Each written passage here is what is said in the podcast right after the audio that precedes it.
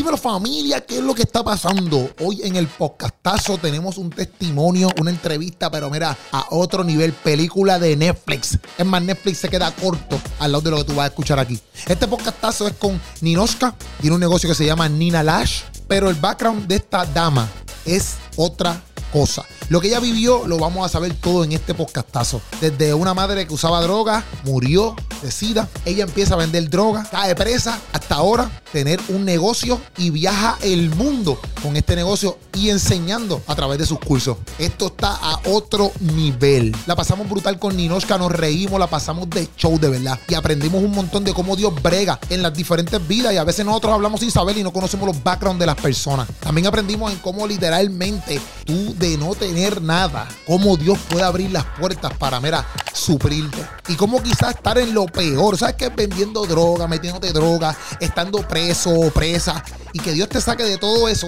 y ahora tú estés cumpliendo con la voluntad de Él. En verdad, otra cosa, este podcastazo sí que está hecho. Pero mira, toda la historia, vela ya. No la ves aquí en este intro te veo allá en ese podcastazo. Y obviamente, mira, como siempre, suscríbete al canal. No sé por qué no estás suscrito o suscrita si es que no lo estás. Si me estás escuchando por audio, comparte este podcastazo con todo el mundo. ¿Está bien? Con todo el mundo. Y mira, que nadie te interrumpa porque aquí sí que tú vas a recibir vitamina C. Aquí sí que sí. Dímelo, Corillo, estamos en otro podcastazo ready to go y le vamos a pasar hoy de show porque mira, aquí hay unas imágenes que te vamos a estar presentando de este lugar tan bonito, ¿verdad? Tú ves un chorre mesas, pestañas, un montón de cosas que, mira, que están, tú dices, que no vista de momento un beauty o qué es la que hay, ¿tú me entiendes? Pero, ¿verdad? Aunque tú veas todo ese complejo que tú estás viendo, porque nosotros te lo estamos presentando, o sea, Puchu estuvo ahí grabando todas estas cosas para que tú lo veas es porque hoy estamos con una dama que se ha esforzado para llegar aquí. Pero antes de eso, ¿verdad? Ella tuvo un background, que eso es lo que vamos a estar hablando aquí, de su vida pasada, ¿verdad? Antes de Cristo y todo lo que ella ha logrado, porque a veces uno puede hablar, ¿verdad? De los logros, pero uno no sabe cuánto la gente se ha esforzado para tener lo que tienen hoy en día. Y hoy estamos aquí con Ninoska. Hola, hola. Eh. Estoy, aquí, mira, bien emocionada. Digo, esto va a ser una locura. Pero sé que, que, la vamos a pasar brutal. Oh, entonces la vamos a pasar de show. de show. Esto aquí se llama Nina Lash, ¿verdad? Yes, Nina Lash. Nina Lash. Nina Lash, una empresa puertorriqueña. Durísimo. Entonces, pero antes de eso, antes de llegar a la empresa, ¿verdad? Que eso es lo que estábamos hablando, queremos, ¿verdad? Conocer a Ninoska, eh, o Nina Lash, ¿verdad? Podemos decir Nina Lash, ¿verdad? Eh, del background de, de, donde tú vienes, porque por lo que tengo entendido, que yo llego a ti, eh, gracias a Moraima, llego a ti, que Moraima me dice, mira, tienes que chequear a esta muchacha, que si esto, si lo otro, o sea, que Moraima, gracias. Este, y vi tu Instagram, veo que viajas, ¿verdad? Para un montón de lugares del mundo haciendo todo esto, ¿verdad? Pero Moraima me cuenta tu background y es como que, ya entre esto es bien impresionante. Esto hay que hacer un pocastazo, ¿tú me entiendes? Hay, que, hay que contactarla. Y rápido te escribí me dijiste que sí, y eso es pompeadera, porque en verdad, en verdad, eso me, me emocionó demasiado. O sea que, pero sé, ¿verdad? Que viene, proviene vienes de, residenciales, este, tuviste una familia quizás que estaba consumía droga, etcétera, ¿verdad? Pero mejor me lo cuentas tú, ¿verdad? Pero esa es la que hay. Vienes de ahí para llegar quizás a lo que estás ahora mismo. Yes, vamos a darle. Vamos a darle. Este, pues mira, te cuento, yo soy nacida, criada en un residencial público. Este, es una historia bien fuerte, pero sé que es de, mucha inspiración a, a las personas, ¿verdad? Eh, cuando yo nazco, ¿verdad? Mi abuelita y mi tía me cogieron. Ella, como quien dice, pues me adoptaron. Pero mi, mi mamá no me está, no estaba renunciando, ¿verdad? A su hija. Estaba en una condición, pues le gustaba el jangueo, era joven, le gustaba salir con hombres. Quería lo que le llama a la gente eh, por ahí, pues vivir la vida loca. Ya te entiendo, entonces, quería experimentar, pues mi abuela me coge con mi tía, entonces fui creciendo.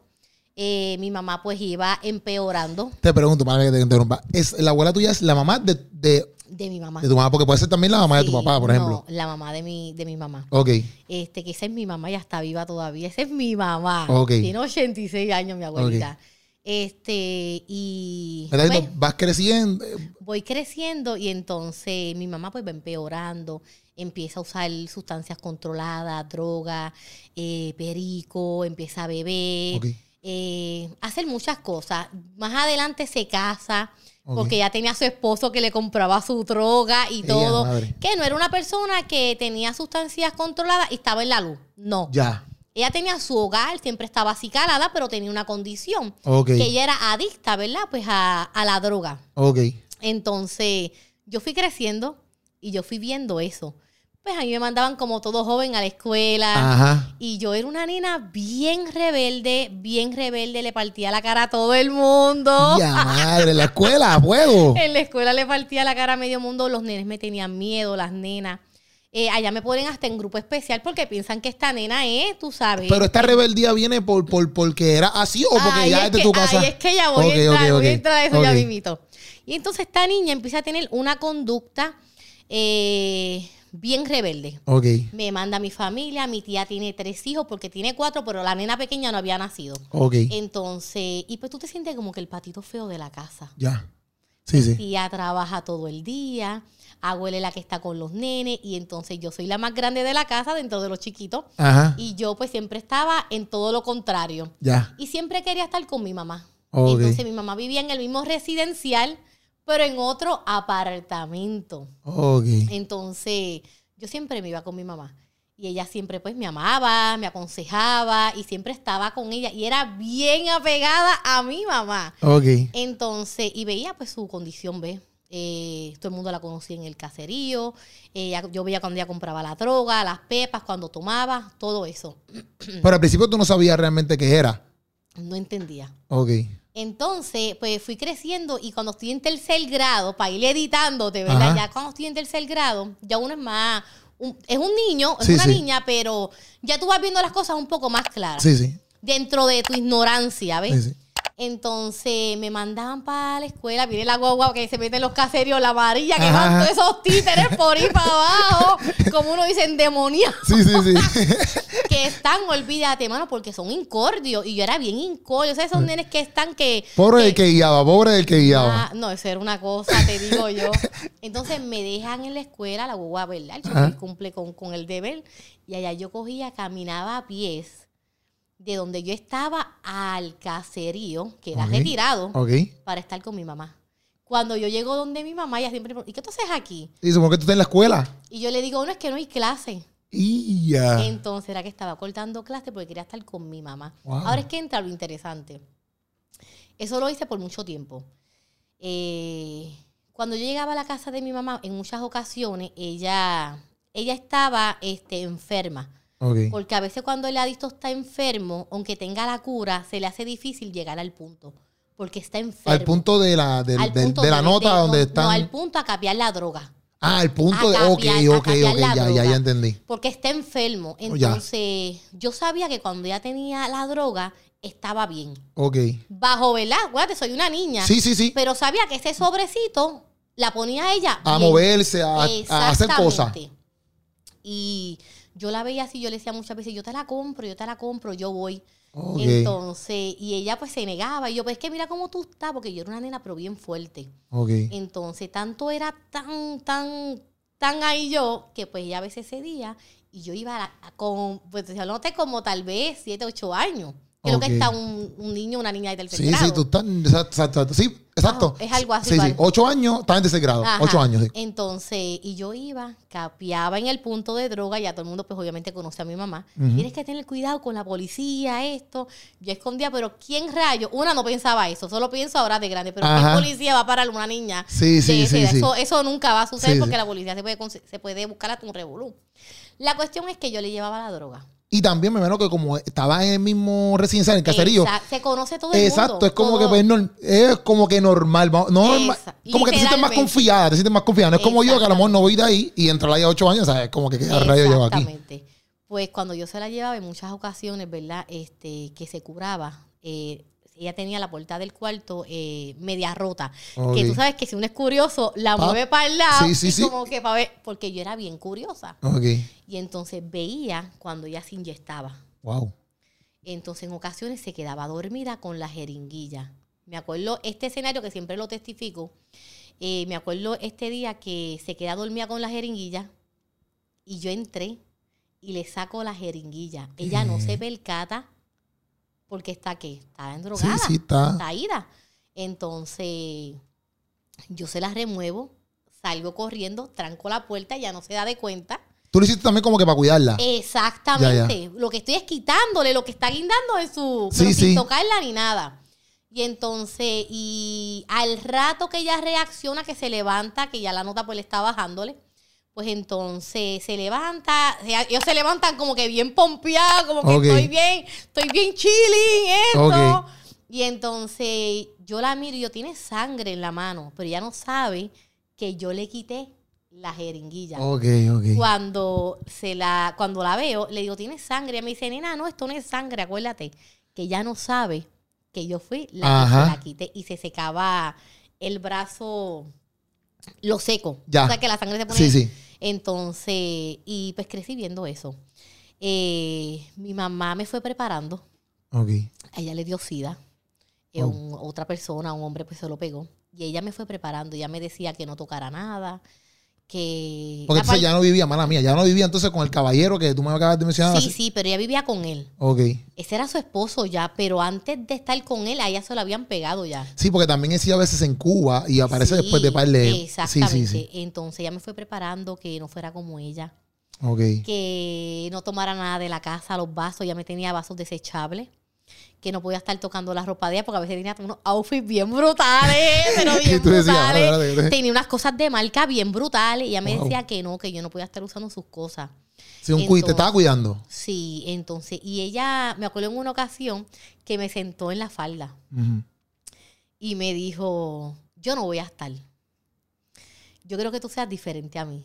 Este, yo quiero que tú me mires y, y que tú seas fuerte, que tú seas diferente. Wow. Pero no puedes ser igual que yo. Entonces, acuérdate que yo vivo con mi abuela y mi, y, y- y mi tía, pero yo amaba a mi mamá con Ajá. locura. ¿Sabes? No veía a ver ese día llegar, era imposible. Sí, sí, ¿Tú no estaba en tu no, mente. No, y porque soy una niña, no puedo hacer Ajá. nada. Entonces, pues yo como que seca, encima ella estaba en la falda de ella. Es más, te voy a decir esto, esto es un chiste, pero es real. Mi primer gistro me lo puso mi mamá chiquita. literal, literal. Me acuerdo que fue un rosita claro, pálido. y decía, ay, cuidado el que toca a mi nena, decía ella. ¿sabes? Ella me amaba, yo era la única Ok. nena de ella. Tenía un hermano pequeño de diferentes papás, pero a él lo, se lo lleva la familia de parte de papá. Ya. Entonces, que estábamos separados, no teníamos comunicación, cero. Ok. Papá es ausente también, mi papá. Yo no conocía a mi papá tampoco. Ni- ¿Lo conociste después? Lo conocí cuando tenía como 13 años, lo vi dos veces y no sé nada. Si tú me preguntas ahora, nada, no sé. Yo lo puedo ver, no sé quién es mi papá, no conozco a mis hermanos de parte de papá, nada. Wow. ¿Sabes? Cero. Pues mi mamá me fue preparando. Eh, me acuerdo ese día que, volviendo ¿verdad? A, a lo que estaba contando de mi mamá, voy al baño. Ella no me vio llorar nunca. Yo iba al baño y lloraba. Mi familia no me veía llorar que estaba sufriendo eso. Yo lloraba y quería ser ante mi familia fuerte. Ya. Lo que en la gente le puede llamar es carácter, pero eso es falta de carácter. Sí, sí, sí. Pero la gente le llama carácter y realmente este lloraba y nada y seguía, ¿verdad? Eh, eh, Guardando todo eso. guardando. Llega el día, ¿verdad? Que ya ella fallece, que ahora es que Y- esto... Y, mala mía, antes que, que verdad, que pasa, no, no, ¿verdad? Tú después con el tiempo, o no se sabe por qué tu mamá entonces entró en el mundo de las drogas ni nada. Yo No. nunca supe. No. Nunca. Eh, lo que sí sé es que sí viví este, cosas de que le negaba, hasta la familia le negaba el plato de comida. Yo lo viví. Yo lo vi, lo observé. Eh, niña, eh, cuando tenía hambre, que mi abuelita le mandaba comida, pues en el camino, pues ciertas personas también se negaban de la familia, como que no, no puede estar dándole comida, esto. Todo eso lo viví con ella. Este, cuando me acuerdo también que cuando peleaba ella, yo me metía y si estaba en, en, en revoluciones de pelea, yo le partía la cara a la gente en pleno cuartel. Ay, madre. ¿Sabes? Yo sacaba cara por mi mamá. Yo era una locura con mi mamá. Ok.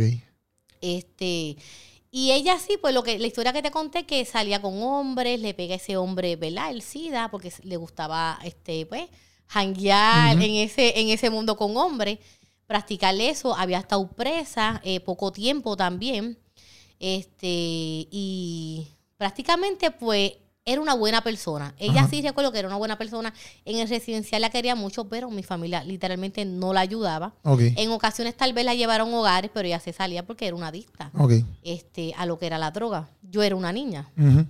Entonces ella empezó a mezclar droga Ajá. con, con caneca y refresco.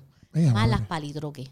Ea, madre. Es una mega Eso mezcla es cañona ahí. una bomba. Y eso fue, acuérdate que tiene el esposo, el esposo trabaja, ella tiene su droga al día. Ok. Ella no tenía que, que, que josear Sí, droga. sí, sí, exacto. O sea, ella se metía, te estoy hablando de, de tres drogas, se empezó a meter como siete hasta diez drogas al día. Wow. Era mucha droga. Sí, sí. Me acuerdo que se llamaba en ese momento Lobita, imagínate tú. Me acuerdo porque es algo que me marcó, ¿me entiendes? Que yo pues la acompañaba siempre. Eh, frecuentaba, ¿verdad? Acompañarla. Entonces, ya cuando ella empieza el tiempo como que hincharse, eh, le dio como que una condición en el hígado con todo eso del alcohol, le explotó todo sí, eso. sí. Todo y eso te, te barata por dentro, Leo. se hinchó y entonces recuerdo que, que va una prima mía llamando a casa de mi tía. Yo me encontré en casa de mi tía ese día. Y dice, le dice a mi abuela, mira, mi tía está gritando, está delirando, dicen, hay que llamar a la ambulancia, pero vivimos retirados. Estamos hablando de que mi mamá vivía en el 13, me parece, en el y mi tía vivía con el 20 y pico, 40 y pico por ahí. Estábamos bastante retirados. Yo llegué en cuestión de nada. En cuestión de nada, yo estaba en primera fila allí y veo a mi mamá en la cama acostada, una mujer fuerte, delirando. Y lo único que ella gritaba, el esposo no estaba. Ajá. Lo único, y estaban gente de- del caserío, del punto, que la querían un montón. Ajá. Y ella lo único que decía es cuiden a mi nena. Wow. Y yo pude sentir en ese momento, mi mamá no va a estar más nada. Ese como que, ese instinto tuyo que tú dices, ella no va a estar ya. Entonces, porque ella también, mi abuelita, tenía que estar como que ayudándola a bañar y cosas así, porque estaba bien hinchada, tú sabes. Entonces, y ella decía, delirando, cuiden a mi nena, cuiden a mi nena. Y eso, pues mi tía se va con ella, se la lleva a la ambulancia. Pero dentro de mí yo supe, ella no va a virar. Cuando bajo para el caserío, te estoy diciendo que estamos retirados de donde Ajá. vive mi tía y donde yo cogí esta trayectoria, no tan rápido como yo venía, Ajá. sino fui bien lento y llorando. Entonces, mayormente en los caseríos, las luces, la- los focos la- las tumban, Ajá. pues porque venden drogas y cosas Sí, sí. así similares para, esco- para esconderse los que tiran droga. Y yo lloraba, ese camino se me hizo bien largo y yo con un llanto, nadie se percató porque obviamente pues en el caserío todo el mundo vive su vida. Ajá. Llego a la casa de mi abuela con los ojos secos. Ella me pregunta y yo, no, todo está bien. Sheila se fue, que era mi tía, es mi tía. Se la llevó para el hospital. Cuando al otro día, mi tía me levanta. Me dice, Ninochka, levántate. Yo no dime, porque le dije que yo era bien fuerte. Ajá. Y yo estoy arropada. Yo Ya. sabía que mi mamá ya no iba a estar. Ella, levántate te- que, que te tengo que contar algo. Y yo, dime. Pero yo sabía. Ella me dijo, yo di, y yo bien fuerte, bien, bien rebelde, yo, con actitud. Y era mi mamá, punto, Ajá, ¿no ajá. me entiendes? Este, pero ella me lo dijo yo a ropa, que mi mamá ya no estaba, que se había muerto. Chacho, eso para mí fue. Ahí es que entra la realidad de, de lo que yo hice. Ok. Eso me marcó. Era mi mamá, punto. Sí, sí. Eh, yo la puedo, o sea, tú me, ay, pero una, tenía esa condición, no tenía ayuda, no estaba, es una condición en la vida, es una condición. Este, es bien difícil que cuando, por eso mucha gente sale y vuelve, porque es que hay que darle una ayuda realmente, ¿sabes? Sí, hay que sí, ayudarlo sí. realmente, es bien difícil. y tú tenías 13 ahora yo- ahí. este, no. No. Eh, sí, cuando mi mamá murió yo tenía Exacto. 13 ya. Entonces, pues, eso a mí me marcó. Eh, en un año, todo lo que yo hice, ¿sabes? En un año te estoy diciendo que es lo que te voy a estar De 13 a 14.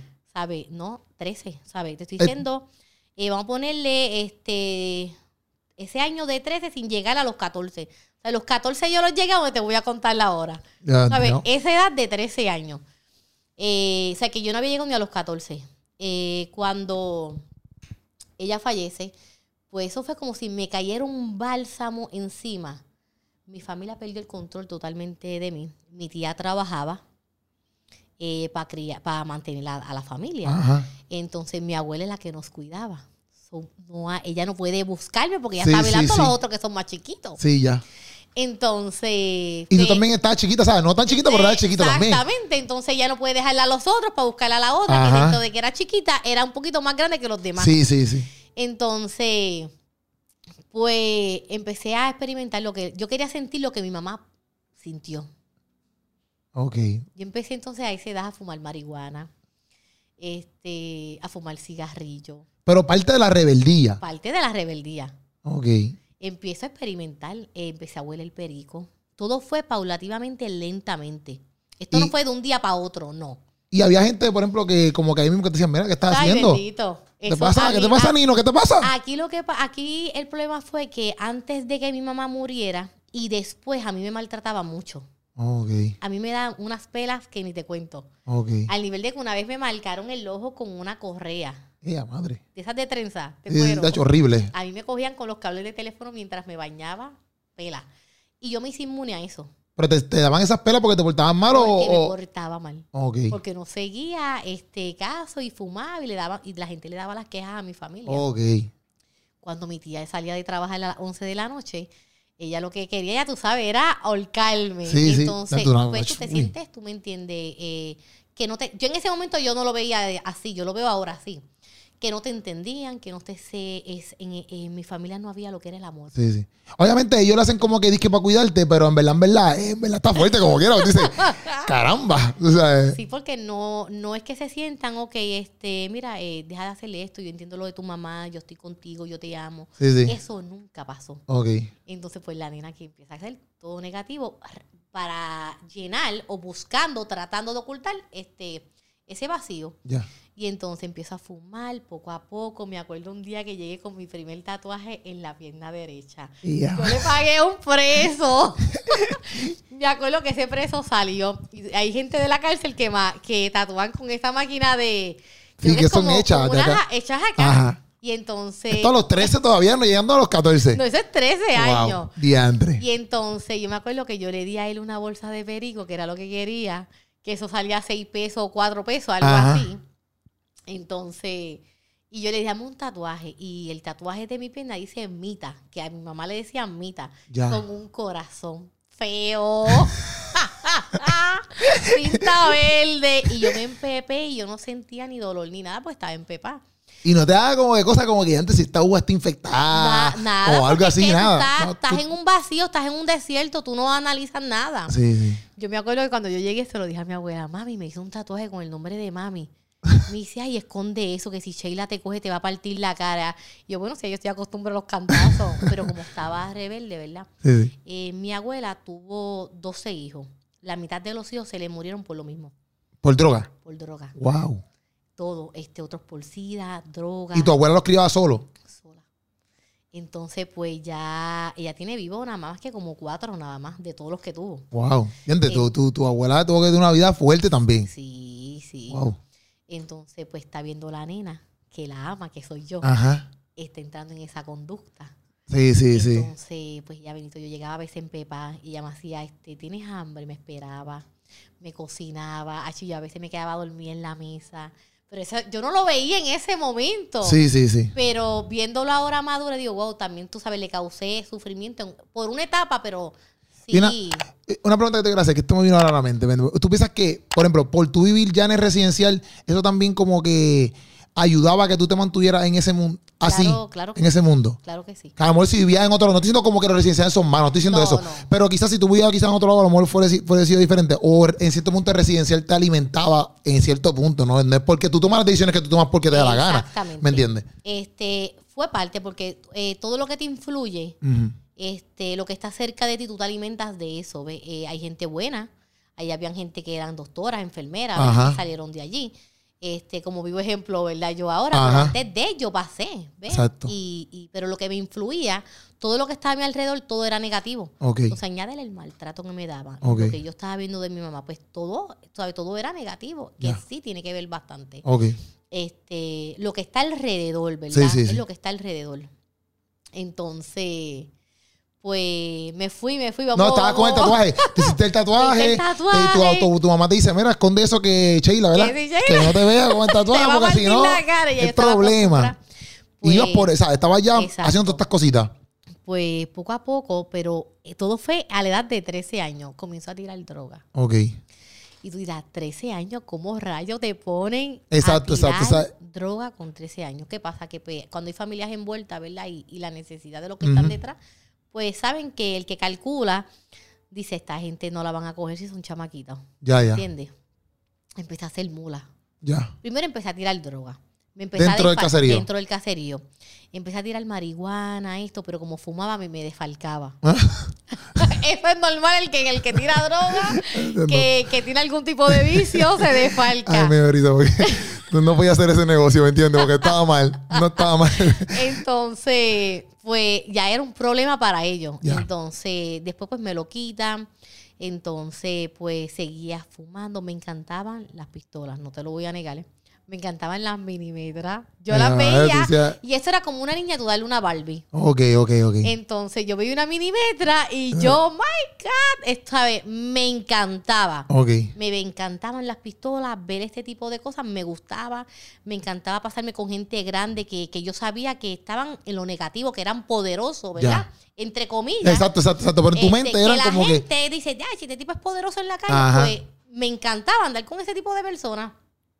Y veía que las nenas me cogían miedo. Ya, ya, ya. Y me sentía más. Acuérdate, tengo un vacío, me Sí, sí, el obligado. amor. Este, no tengo Y ese cuidado quizás también. Entonces. Y también, mana mía, como que, por ejemplo, a lo mejor en tu casa tú estás recibiendo como que cantazos, vamos a ponerlo así, pero de momento esta gente son como que, papi, llegó Nino, Eh. entonces uno se siente como que ya no soy parte del combo. sí, sí, sí. Sí, sí. Porque entonces tu familia no te acepta, Sí, pero sí. esta gente te está aceptando. Esta gente sí, exacto. Yo me acuerdo en una ocasión que iban a matar a uno de los gatilleros. Ok. Este, me acuerdo él alto y él se bajó, estaban todas las luces, eh, había, en el mismo caserío, estaba dividido en tres puntos. Entonces, me acuerdo que van a matar a otro. Y no lo mataron porque cuando él se baja, dicen, manden a Nino. Me decían, Nino, mándenla a ella y que él la abrace. Y él me echó el brazo, así alto como tú, pero yo creo que hasta más alto. Me echa el brazo y sin mentirte, no lo mataron porque estaba aquí en la nena. Wow. Entonces, pero míralo después, lo que pasa después, el día después me, me llaman a mí, los del otro. Tú Ajá. te estás dejando usar y para la próxima vamos a sopletear porque tú no puedes estar entre medio de... de o sea, te están utilizando, tú eres una niña y para la próxima no Sí, vamos a ceder. O sea, que me, me, me, me Te amenazaron. y todo, sí. Sí, sí. Este, porque no pasó nada porque él se aprovechó de mi inocencia, de mi magia o película y me tiré el brazo y yo subí con ellos porque acuérdate que me gustan los juguetes. Sí, sí, sí. Pienso que es un juguete. Ajá. Entonces, pero no, gracias a Dios no pasó nada. Eh, y pues fui creciendo así, metiéndome pepa, pali, marihuana. Y entonces cuando me quitan el punto, empiezo a hacer mula. Ajá. Yo llevaba entonces de donde yo vivía a San Juan a llevar, eh, eh, llevaba el dinero y recogía y bajaba la droga. En ama, en guagua pública. Y tú montas ahí en la guagua. Yo con otra más que esta era mayor que yo. Este, pero ¿quién rayo va a pensar eso? Sí, no, obligado. Nadie.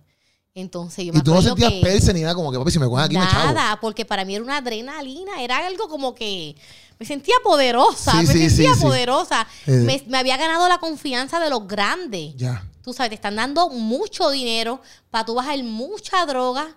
Tú sabes, eso es una confianza que tú te tienes que ganarle en Sí, la calle. sí. Eso no se lo dan a cualquiera. Eh, Entonces, y nunca bregué mal ni nada. Yo siempre corrí por la que era en la calle. Eh, nunca me cogí un caso en esa área tampoco. Pero más adelante, pues fui empeorando y empecé a probar lo que eran los kayaking. Estoy hablándote de los 13 años. Sí, Mira sí, que todo esto, lo que yo sí, no, experimenté. es, mes tras mes tú ibas escalando. ¿Qué semana- más puedo hacer? Semana tras semana, yo diría, porque fue una locura. Empiezo a hacer kayaking por adrenalina. Porque un día dijiste, quiero hacer esto. Quiero, yo veía que la gente lo hacía y escuchaba. Y antes las llaves se gastaban y tú robabas, abrías los carros. Ok. Y para hacerte, para contarte algo chistoso, yo me acuerdo que fuera de que robé bastante carro, sin necesidad. Te estoy diciendo. Pero robar carro y kayaking diferente, ¿no? Eh, es que cuando. Porque bueno, kayaking es como que cuando tú aceptas a la persona y pues dices, dame el entonces, carro. pues, sería entonces este. Robar carro. Robar carro. Sí, sí, porque kayaking es Sí, cuando pues tú no, pues asaltas a robar, la persona. pues robar el carro, Ya, pues ya. robar el carro. Yo me acuerdo que yo le empecé a robar el carro. Eh, ahí me enseñó primero que nada a guiar con 13 años. Otro drogadito. Y ya, madre. Por perico, porque como también te dije que sé yo tenía conexiones, dale esto, pay. Chamaquitos al fin nos Sí, movíamos. sí. En la calle se mueve de todo para tú aprender cosas. Y entonces mi tía se iba a trabajar y yo le robaba la guagua. Y aprendí a guiar en el mismo residencial y se la parqueaba. Pues ya robando carro, pues entonces al vecino de al frente de casa, de la casa de mi abuela, Ajá. y gasté la llave y le llevé eso es lo que le llaman las tres potes, las guaguas que son Sí, sí, de sí, dos. son, son. La llave abrió.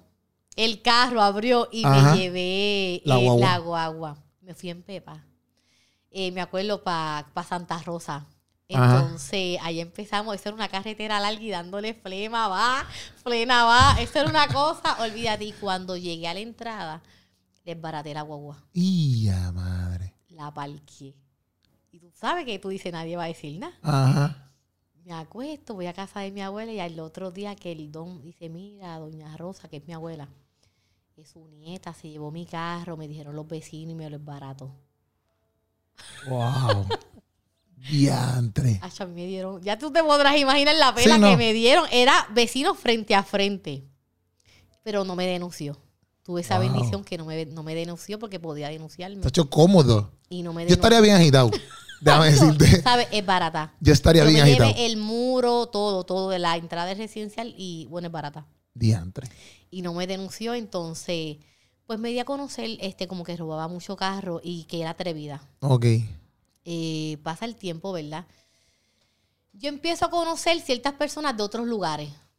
Ajá. ¿Sabes que tú te vas, tú empiezas a hacer como alianzas? Sí, sí. Este, aquel de otro caserío, de otro barrio, y empieza Ya. gente a mencionarte. Entonces, también me empecé a juntar que esta historia me, me es bien, porque para donde voy a llevarlo, necesitan entender esta parte. Ok.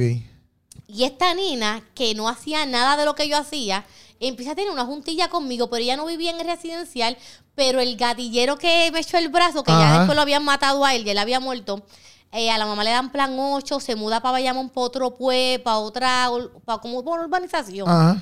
Entonces, y la mamá de la muchacha bregaba con santería.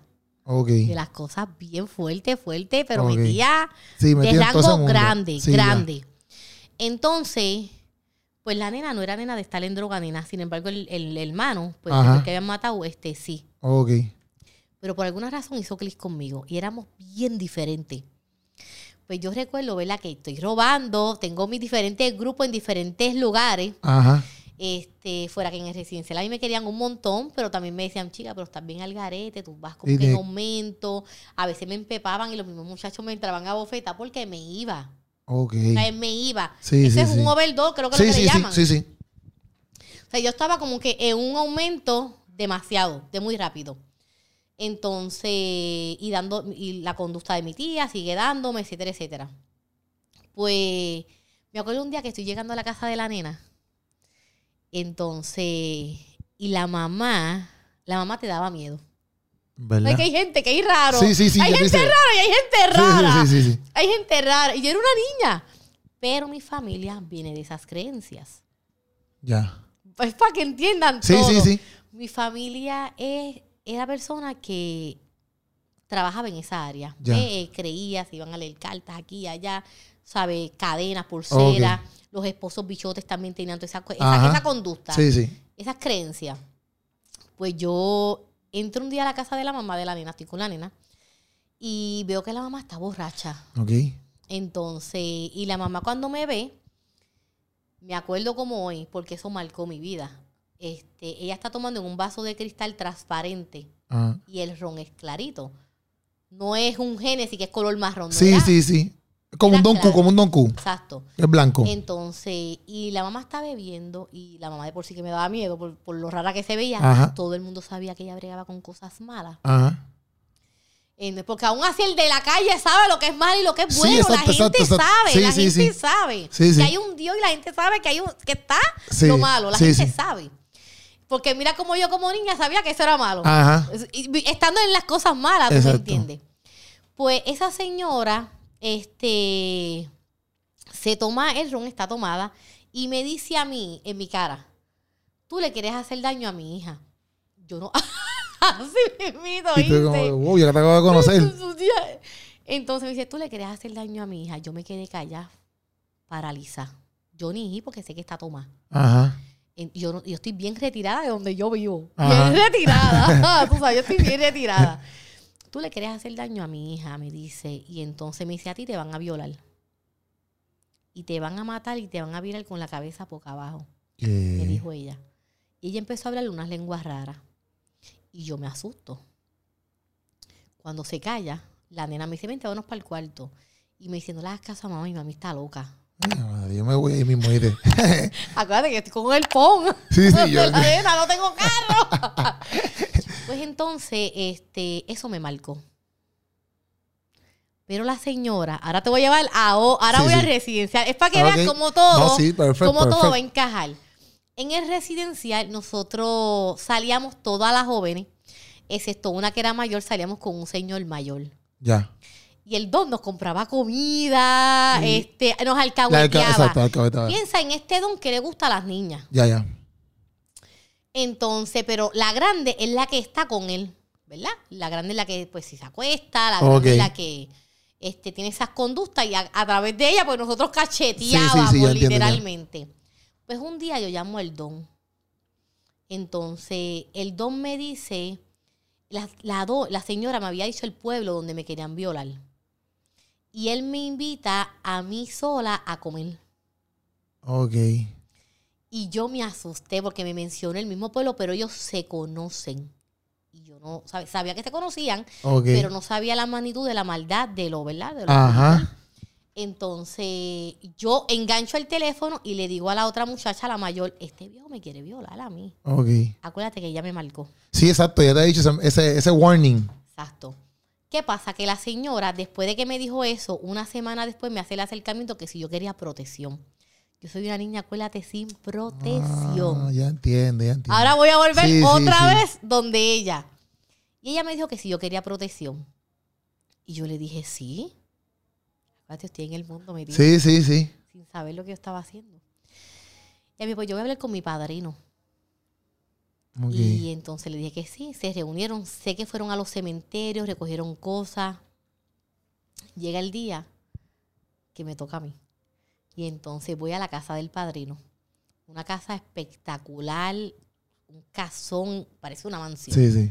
Y detrás de, de esa casa había un rancho, Ok. Eh, madera. Era todo lo contrario a, A lo la que casa tú de frente. veías, a la Sí, casa sí, de sí. frente. Era bien, era algo como que tú ves todo bien bonito y cuando tú vas todo es bien feo atrás. Ajá.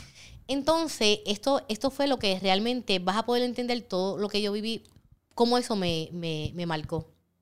Cuando llego, este, pues me hacen el acercamiento, el padrino, me acuerdo, eh, de pelo blanco, él me dice, eh, ¿quieres que te bauticemos? ¿Tú estás de acuerdo? Le dije que sí. Entonces, obviamente, las cosas negativas. Sí, sí, sí. Estamos hablando ya de, lo- de cosas de gente de grande, ¿verdad? Que le sirven a, a, como uno dice, al diablo, como uno dice. Sí, sí, sí. Pues me hicieron el acercamiento y yo le dije que sí. Entonces me acuerdo que me dijeron, te vas a acostar en uno de los, de, las, eh, de, de los episodios que recuerdo, te vas a acostar en el piso y me pusieron como una plancha finita y me Ajá. tiraron como una ceniza. Ya. Ya yo de grande puedo pensar de dónde viene la ceniza. Ajá. En ese momento, acuérdate, no. Ya, ya. Me tiran una ceniza y me dijo, no puedes abrir los ojos, tienes que tener los ojos cerrados porque este, eso va a prender. Yo siempre fui bien curiosa. Ok. Yo estoy acostada en el piso y cuando veo el reflejo, eso prendió en fuego rápido, ¡fum! ¡pap! y se apagó. Ok. Cuando me paran, me dicen, tenemos que romperte la ropa, vamos a tirarte una agua, esto una agua que tenía matas y yo. Ajá. Entonces, te vas a cambiar porque esta ropa la tenemos que tirar para el río. Ok. Perfecto, yo seguí instrucciones. Luego de ahí llega una cena. Ok.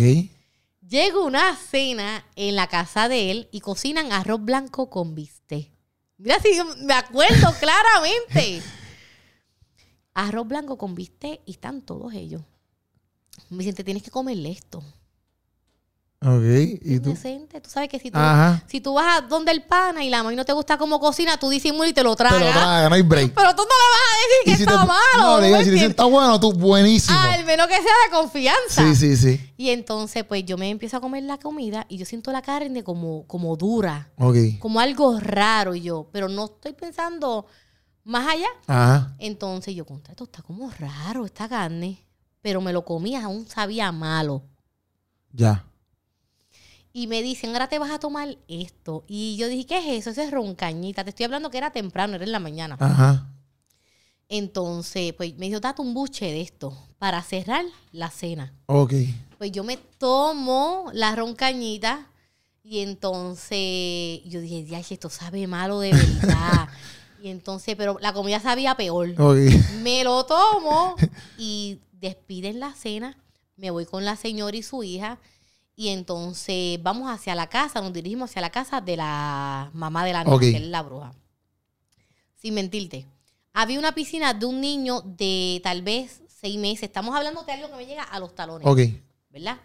Yo tengo 13 años. Ajá. Subo las escaleras de la casa, pues ya vivía en un segundo piso, en una urbanización. Subo las escaleras.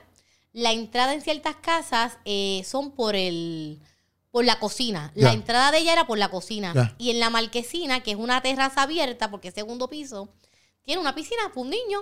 Te estoy hablando de seis meses que tú en la agüita. Exacto. No puede ni nadar porque tú sabes. Yo me caí ahí y yo comencé a ahogarme. No tiene explicación eso. No. Eso no tiene explicación. Yo comencé a ahogarme en esa piscina. Yo borré cinta. Yo no me acuerdo de más nada. Cuando yo me levanto, estoy en la sala. Y yo le pregunto a la nena, ¿qué pasó? Me dice, no, todo está bien. Sin mentirte, suena bien loco. Ajá. Yo jamás y nunca volví, lo volví a ver. ¿Qué? Nunca más. Era como si me maldicieron lo que pasó y yo jamás y nunca lo volví a ver. Luego entonces mi historia cambia. Yo empecé a empeorar. Wow. Comienzo a empeorar, empeorar, empeorar, a robar, a meterme pepa, a partir cara, eh, a fumar, eh, hablaba mucho malo. Eh, era una cosa que mi familia perdió el control absoluto. No lo tenían, esta vez fue peor. Ok. Eh, yo no sabía tampoco lo que yo había hecho, a lo que yo había aceptado, yo no sé nada.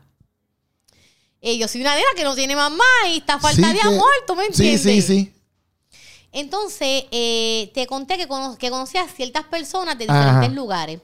Y llegan estas personas de otro lugar, que es de donde yo vivía, Ok.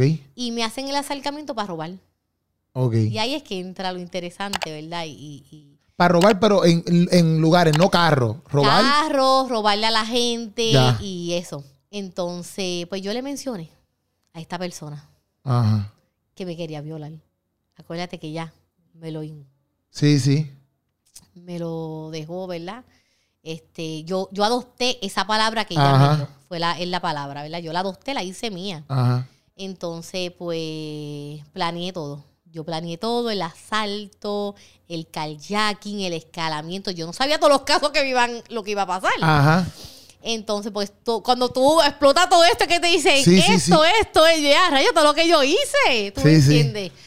Y entonces la gente del residencial me decían, Acho, no lo haga, no lo haga, no lo haga, no lo haga, no te tire, no te tire, no te tire.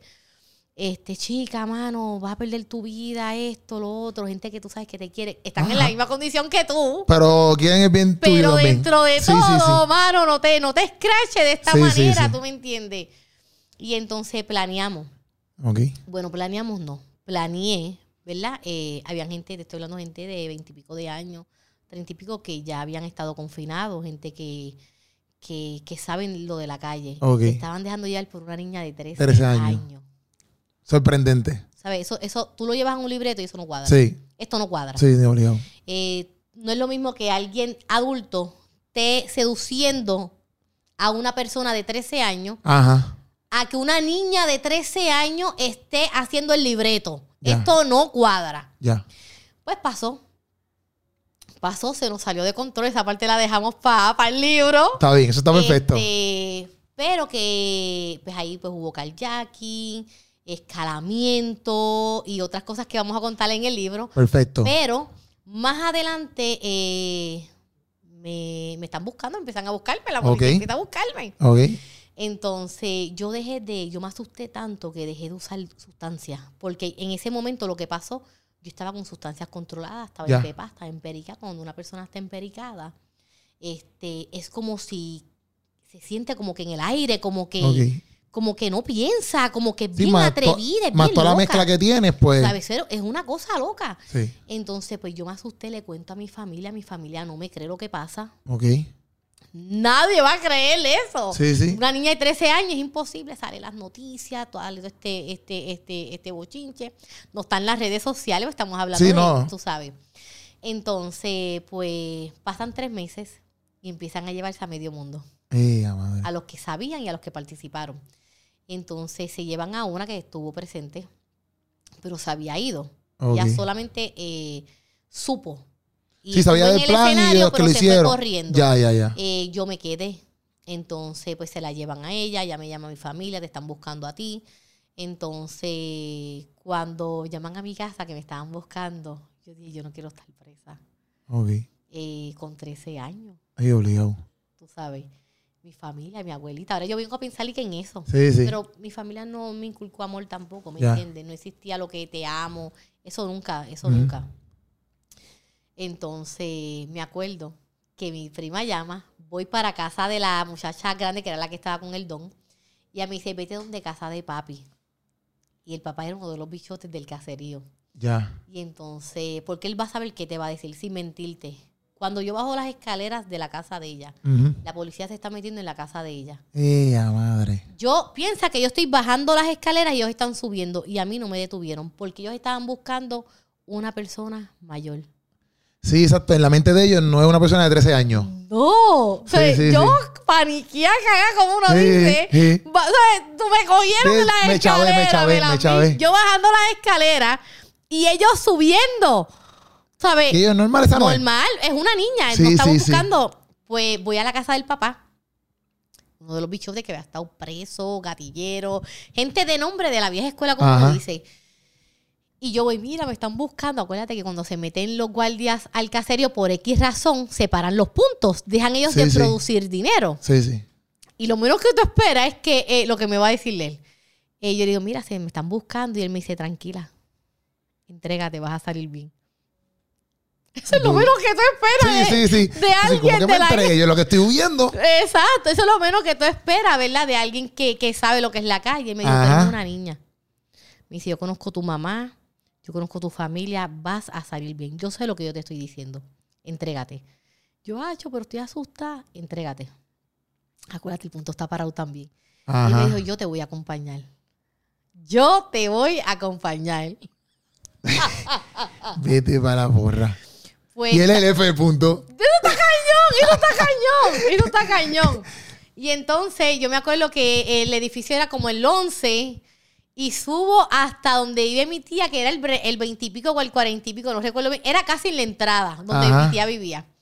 Entonces, obviamente, él no llegó hasta adentro jamás. Sí, sí, sí. Él- eso estaba así, el apartamento. ¿Sabes que la gente es caseriosa? Un bochinche y baja, baja. Todo el mundo, todo el mundo ahí. Entonces tú dices, eso no es solamente que eso es todo Puerto Eso Rico, es todo. Puerto Eso- Rico. Eso es Puerto Rico. Y entonces estaba rodeado el apartamento de mi abuela y de mi tía lleno de policía. Él llegó hasta los edificios antes, pero él vio cuando me entregué. Ya. Él se quedó retirado, vio como si fuera una persona normal. Ajá. Entonces yo seguí caminando, llegó al apartamento, entró al apartamento y mi tía le dice, ella es Ninochka. Ah, y rápido querían los del periódico para fotos, quieren hacer el show rápido. Sí, sí, sí. Ella le dice, no, porque ella es una niña de 13 años. Ok. Ella venía de la calle también. Ella estaba retirada, pero ella venía con esposos de, de, de, de, de, eh, bichotes y todo eso. Sí, que estaban en ese mundo también. sí, ella sabe lo que Sí, había en la sí. calle. Ella sabe que hay que hacer buche. Ella sabía. Yo tenía una presión, olvídate. Sí, sí. Cuando entran, ella le dice que no, que no me pueden tomarme foto porque soy una niña. Eh, la policía dice, es imposible que ella sea una niña. Estamos investigando, vamos a entrar en, en caso de investigación. Ajá. Queremos revisar el cuarto de ella. Ok.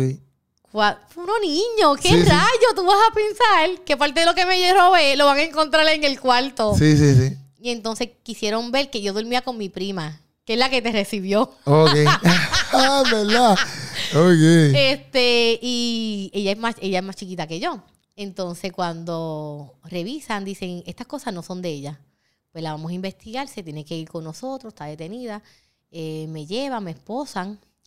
Y, y cuando mi tía se va aparte, cuando me bajan, cuando salgo del apartamento, acuérdate, está mi abuela, están mis primos, Sí, sí. hermanos. Y todo el mundo viéndote. Todo el mundo, te estoy hablando más de 60 personas Sí, alrededor De tu- de- de- del apartamento horrible.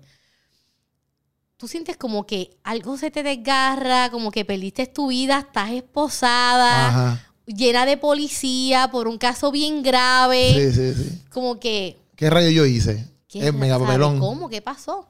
Veo a mi abuela llorando, este, pues me meten en, en la patrulla, me llevan al cuartel de Bayamón. Entonces, allí me tuvieron dos días. Ok. Sin mentirte, como este salón de conferencia, la mesa creo que era de 12. Ajá. Al día se metían más de cinco veces, más de no sé cuántas personas a meterme presión. Yo tenía una presión horrible eh, porque ellos no creían que yo era parte Sí, de, de, de lo que había de pasado. lo que había pasado. Entonces, ellos no pueden tomar una decisión de, de una porque estamos hablando de una niña de 13 años. Sí, exacto. Entonces, añádele que yo estaba aceptándolo. Pero ellos no creían. Ellos lo que pensaban era que a mí me Que estaban, estaban usándote como que que, me ah. estaban usando. Sí, sí. Como que acéptalo para entonces que la- se enfoquen en ti y ellos se queden libres. Porque aquellos tenían casos y yo no. Ya, ya. Entonces dicen, es imposible que... Y se Sí, molestaban, me gritaban, tiraban. Y se veía, se iba uno y venían 10 más peores. O sea, era una presión como lo que tú ves en una película de acción, Sí, literalmente. Eh, tiraban y, y tú dices como que, ¿qué rayo? Entonces tengo la presión no de ellos, tengo la presión de mi familia, Ujú. Que no me atrevo a abrir la boca y diga cosas que no son. Sí, sí, obligado.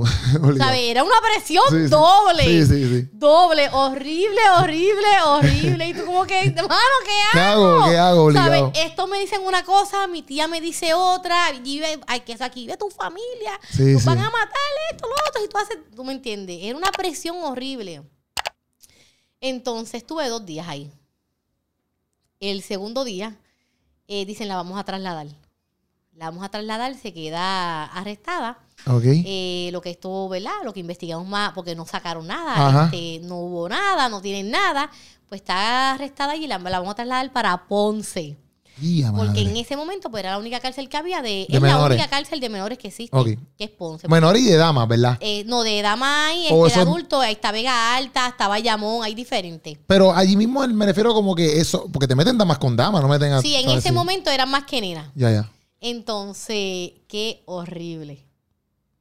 Sí, porque hasta tampoco tú has visto ese mundo del todo. ¿Sabes? Qué horrible. Cuando a mí me trasladan, yo nunca en mi vida había ido a Ponce. Ajá, ¿Sabes? Nunca. Sí, sí. Y Y, tú ahora dices- está yendo para la cárcel. Entonces vas para Ponce. Ese viaje era parecía como de cuatro horas. Sí, obligado. Yo me dormí en el, en el camino. Yo lo que vi eran montañas. Yo esposada porque no hay break. Ahí va Sí, a sí. esposar en grieta. Ellos no te sueltan. Sí. Entonces, y si quieres ir para el baño, no se paran. Ellos no se van a parar. Entonces, por seguridad. Sí, obligado. cuando yo llego, que yo veo que abren los portones, estamos trayendo una ingresada, esto, que yo me levanto, que yo veo ese edificio azul, que esos portones rompen en abril, que yo veo todas esas locas que vienen corriendo. Eran miles, es- era, estamos hablando de casi 100, 200 nenas, porque eso le llaman la presa. Ajá. La presa es que tú eres eh, algo fresco que llega nuevo. Ya. ¿sabes? Y ellos se la van a apuntar contigo eh, o te vas a dar a defender. Tú eres carne nueva, Sí, sí, sí.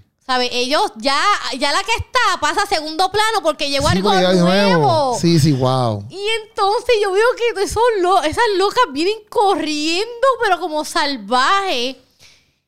Y yo cagá. Sí, obligado. ¿Sabes? A mí mi historia se fue a otro lado. sí, sí. Yo fliqueá. Se, eh, eh, olvídate de partir Sí, ya, ya. cara. Ya está en Sí, otro nivel. este es otro nivel cuando yo, cuando te bajan por parte de la cocina de, de- de la cárcel, pues yo veía a todas ellas que salían de la escuela. Porque obviamente salen por las guaguas y ellas gritan cuando llegó alguien nuevo. Acho, salen como, como leones, salvajes, piensa, algo salvaje. Ajá. Cuando me bajan, eso se llama intake ahí. Entonces, esas misiones. Ok. Cuando a mí me bajan, hay unas rejas azules. Que es lo que me divide con ella y lo que me divide hacia donde me van a meter a mí. Hacho, ellas hacían así. Piensa que tú has visto fotos así y videos Sí, que sí, todas las manos. Sí, sí. Así. Yo vi un montón de manos haciéndome así para tocarme. ¿Y tú qué es esto? Y entonces la policía como que déjenla. Porque acuérdate que eh, cuando van a abrir lo de admisiones, eso es una, el de admisiones, tiene que darle un botón para que abra la máquina, Sí, la ya. puerta. Sí, sí. Y entonces piensa que están todos esos, esas locas, esos demonios haciéndome así. Deja que baje. Tú eres la del caso de esto, te vamos a partir la cara. Ay, antes. Eh, sí, te- porque también esas personas saben. Sa- y papá, cuando tú llegas allí, todo el mundo sabe más que tú. Sí, sí, sí. O la historia al revés, Es la pero historia, exacto. sabe. exacto, exacto. Y de todo. Y yo, yo, pero aquí hay nene. Porque eso no se veía. Yo veía, yo decía, hay nene. Nena raspada. Ya, Entonces, ya. yo nunca había visto una cosa igual. Y yo, wow. Cuando me meten a misiones y me hacen preguntas, cuál es mi nombre, Ajá. el registro, eh, ya ahí entonces el policía me entrega a custodia, a, a misiones, ¿verdad? Como que ellos son ahora los responsables. Se va la policía, ya ellos son los que se van a hacer cargos de mí. La policía este, lo entrevistan, eh, cuál es el caso, toda esa información. Cuando la policía se va, es que entra el registro mío. Hasta ahora todo está bien, me quita la policía la, La esposa y tú sabes. Y me preguntan mi nombre, eh, si ya yo me había bañado para bañarme, que antes de eso, pues me tienen que hacer unos flocheos. Ajá. Sí, yo sé que yo, yo- eso sí sé. Eso sí. Bueno, no he estado, pero sé lo que es. Me hacen un flocheo que yo digo, ¿qué rayo es esto? Sí, yo era, sí, porque dentro de todo yo era bien tímida. Pareciera que no, pero yo era bien tímida. Sí, sí. Fíjate que yo reaccionaba de esa manera por, por coraje, por Sí, sí. miedo, tal vez. Este, inseguridades que, que le inculcan a uno desde niño. Y yo llegué allí y me dicen que me tengo que quitar la ropa y toser. sí. ¿Tú qué rayo es esto? Ajá, ajá. Entonces yo caigo una niña de 13 años, señorita. Sí, sí, sí. Esto para mí eso fue como que me marcó. Pues la cuestión es que me flochean, me dan la ropa, te vas a bañar aquí, la agua bien fría, es a misiones. El frío es Y nevera. es al hospital. ¿sabes? No, no, Allá el arriba. hospital eh, se queda corto. Entonces te dan una sábana de cuadrito Sí. finita. Que eso no sirve. ¿Sabes? Eso es para ropar, ¿sabes? Eso no te calienta. Entonces yo dormía con la ropa que tenía, más la ropa que me dan, porque entonces hay ciertas cosas que te quitan. Sí, exacto. Pues estuve ahí dos semanas. ¿Por qué estuve dos semanas y no me bajan a población? Ya estoy en la cárcel. Sí, sí, ya está en la cárcel. Eh, no me bajan a población porque tengo 13 años. Había niñas que tenían 21, de 14 años para arriba, si te bajan a población, rápido. Automáticamente, ok. Pero al yo tener menos, no me pueden este bajar hasta que el tribunal autorice Ah, ok. por seguridad de la institución. Ya, ya. Pues entonces, ¿qué pasa? Que donde yo estoy... Pero ahí tú estás. Exacto, mala mía. ¿Dónde tú estás qué? Mira así. donde yo estoy en admisiones, hay una, hay como seis celdas. Ahí no hay nadie. Ahí mayormente ponen a las que rompen vicio. Ok. O en este caso, como yo, que ven- eh, era menor. No, no interactúas con más gente. No, pero las que se van de ruta todos los días paran, Las paran allí, ahí. salen y las montan en las guaguas. Ok. Y yo rompo a ver todas esas locas que me tiraban leche, Ok. me tiraban de todo, me sacaban la el pasado a pasear la historia. Ajá. Te la sacan a pasear. Ah, eso está en las noticias, esto, tú eres esto, tú hiciste esto, porque ellas no saben. Ajá. Lo que saben lo repiten, lo poco Exacto, que saben, exacto, ¿verdad? exacto. A su manera. Ajá.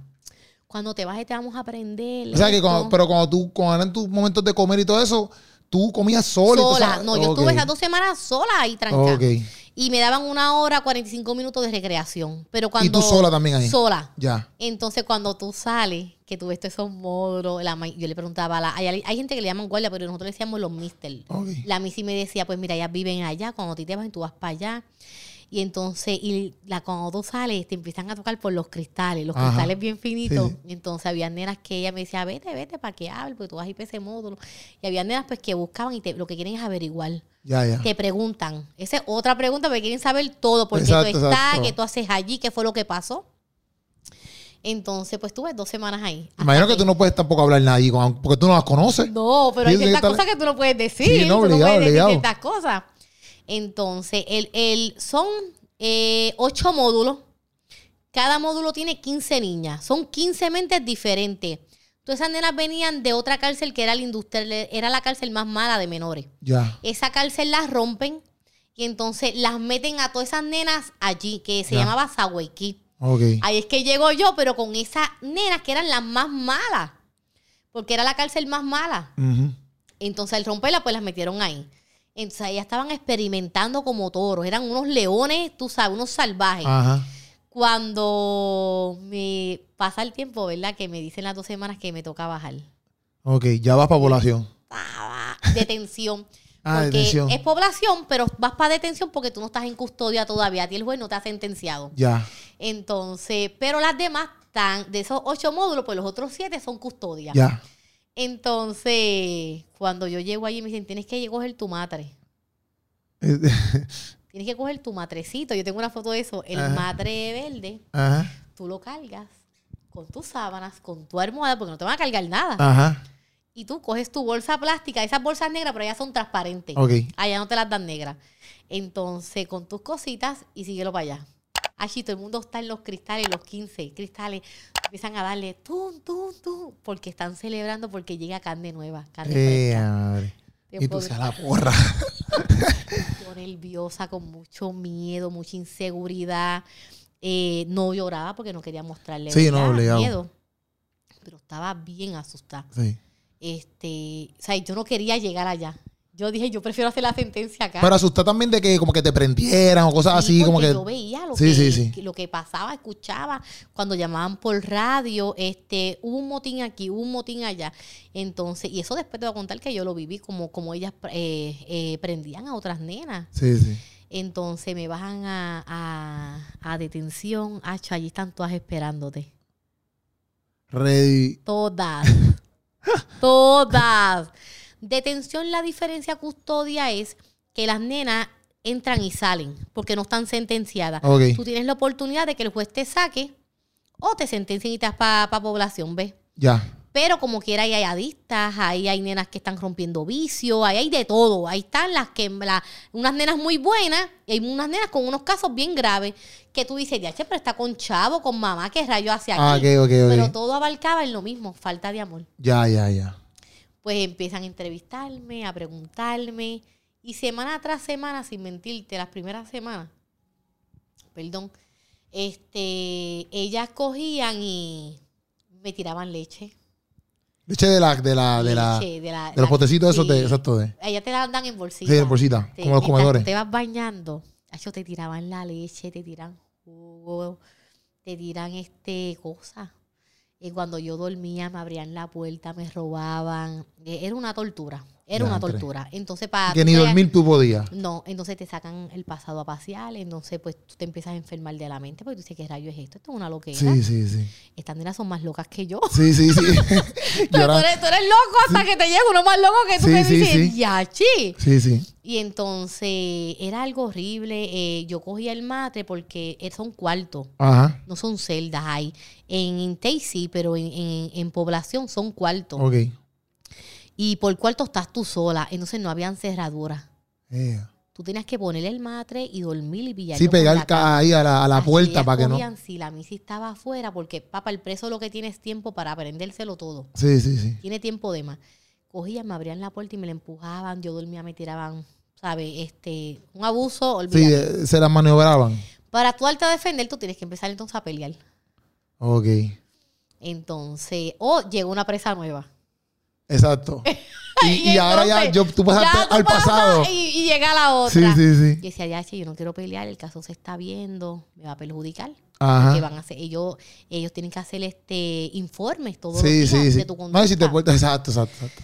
Entonces, tuve, llegaron, empezaron a llegar nenas, me acuerdo una de Yauco, este, me acuerdo de ella, este, cuando llegó, parecía verse una nena bien boba. Me acuerdo de pelo largo, Ajá. rizo, flaquita, blanca. De esas nenas que tú dices, esta no rompe ni una vajilla. Sí, sí, sí. Chachi, llegó esa nena. Y me acuerdo que le quitaron la toalla. Se iba a bañar y le quitaron la toalla entre todas. Nada, esto lo hacen ellas para entretenerse. Ajá, por chaval, por chaval. Sí. Y entonces, a ver hasta dónde tú llegas. Chachi, yo me acuerdo que esa nena fue la héroe de ese momento. Se llevó a, todas las- a todas enredadas. Le metió las manos a todas. madre. Yo dije, bingo. Esta es mi amiga. Esta es la que Esta es mi pana. Sí, porque, mano, todo el mundo le empezó a coger miedo, respeto. Ya, ya. Y yo no quería, porque este es un caso grave, tú me Sí, sí, entiendes, sí, yo no puedo. Porque te están evaluando. Sí, no, y obligado. sabes que si te pones, te queda. Sí, sí. Pues entonces, pues empiezan a cogerme cariño, ya empiezan a seguir llegando nenas, se las apuntan con otras nenas. Entonces dejaron la cuestión conmigo. Sí, sí. Estuve en detención este, por cuatro días. No se cumplieron los seis meses. ¿Qué pasa? Si se hubieran cumplido los seis meses, el caso obligado se cae. Ok. Al no cumplirse los seis meses, por los cuatro días, me sentenciaron. ¿Vas conmigo? Sí. Esos seis meses que yo estoy, eh, ¿verdad? Por- Que porque por cuatro sí, días exacto. en detención, por cuatro días no se cumplieron los seis meses para el tribunal, Ajá. pero yo estaba ya los seis meses en, en la en detención, Ya. pero ellos por ciertos días pues te sentencian. Esos seis meses yo estuve viendo psicólogo, psiquiatra, acuérdate el caso se está viendo, ahora vamos a la otra Sí, parte. sí. Yo estuve esos seis meses bajando a diferentes tribunales, eh, a Torrey, Bayamón, psicólogo, psiquiatra. Eh, me empiezan a, a evaluar Ya. el caso, porque la cosa no cuadra. Estamos hablando de un caso grave, Ajá. este, están en investigación, está en las noticias. Y cuando los psicólogos me- eh, y los psiquiatras, yo sabía que las nenas allí eh, iban a los psiquiatras para que le dieran medicamentos porque tenían vicio. Ya. Y ellas le decían, no, estoy viendo muñequito. Y, se lo, y ahí el Y se lo- psiquiatra le daba pácata Pa- pastilla. Yo quería estar buena y sana. Ya. Y entonces cuando yo iba al tribunal, este, me acuerdo en el de Atorrey, que tienen psicólogos y todo, me hacían estudios, juegos, decían, pero esta nena está bien. Ok. ellos no le cuadraba el caso. Ok.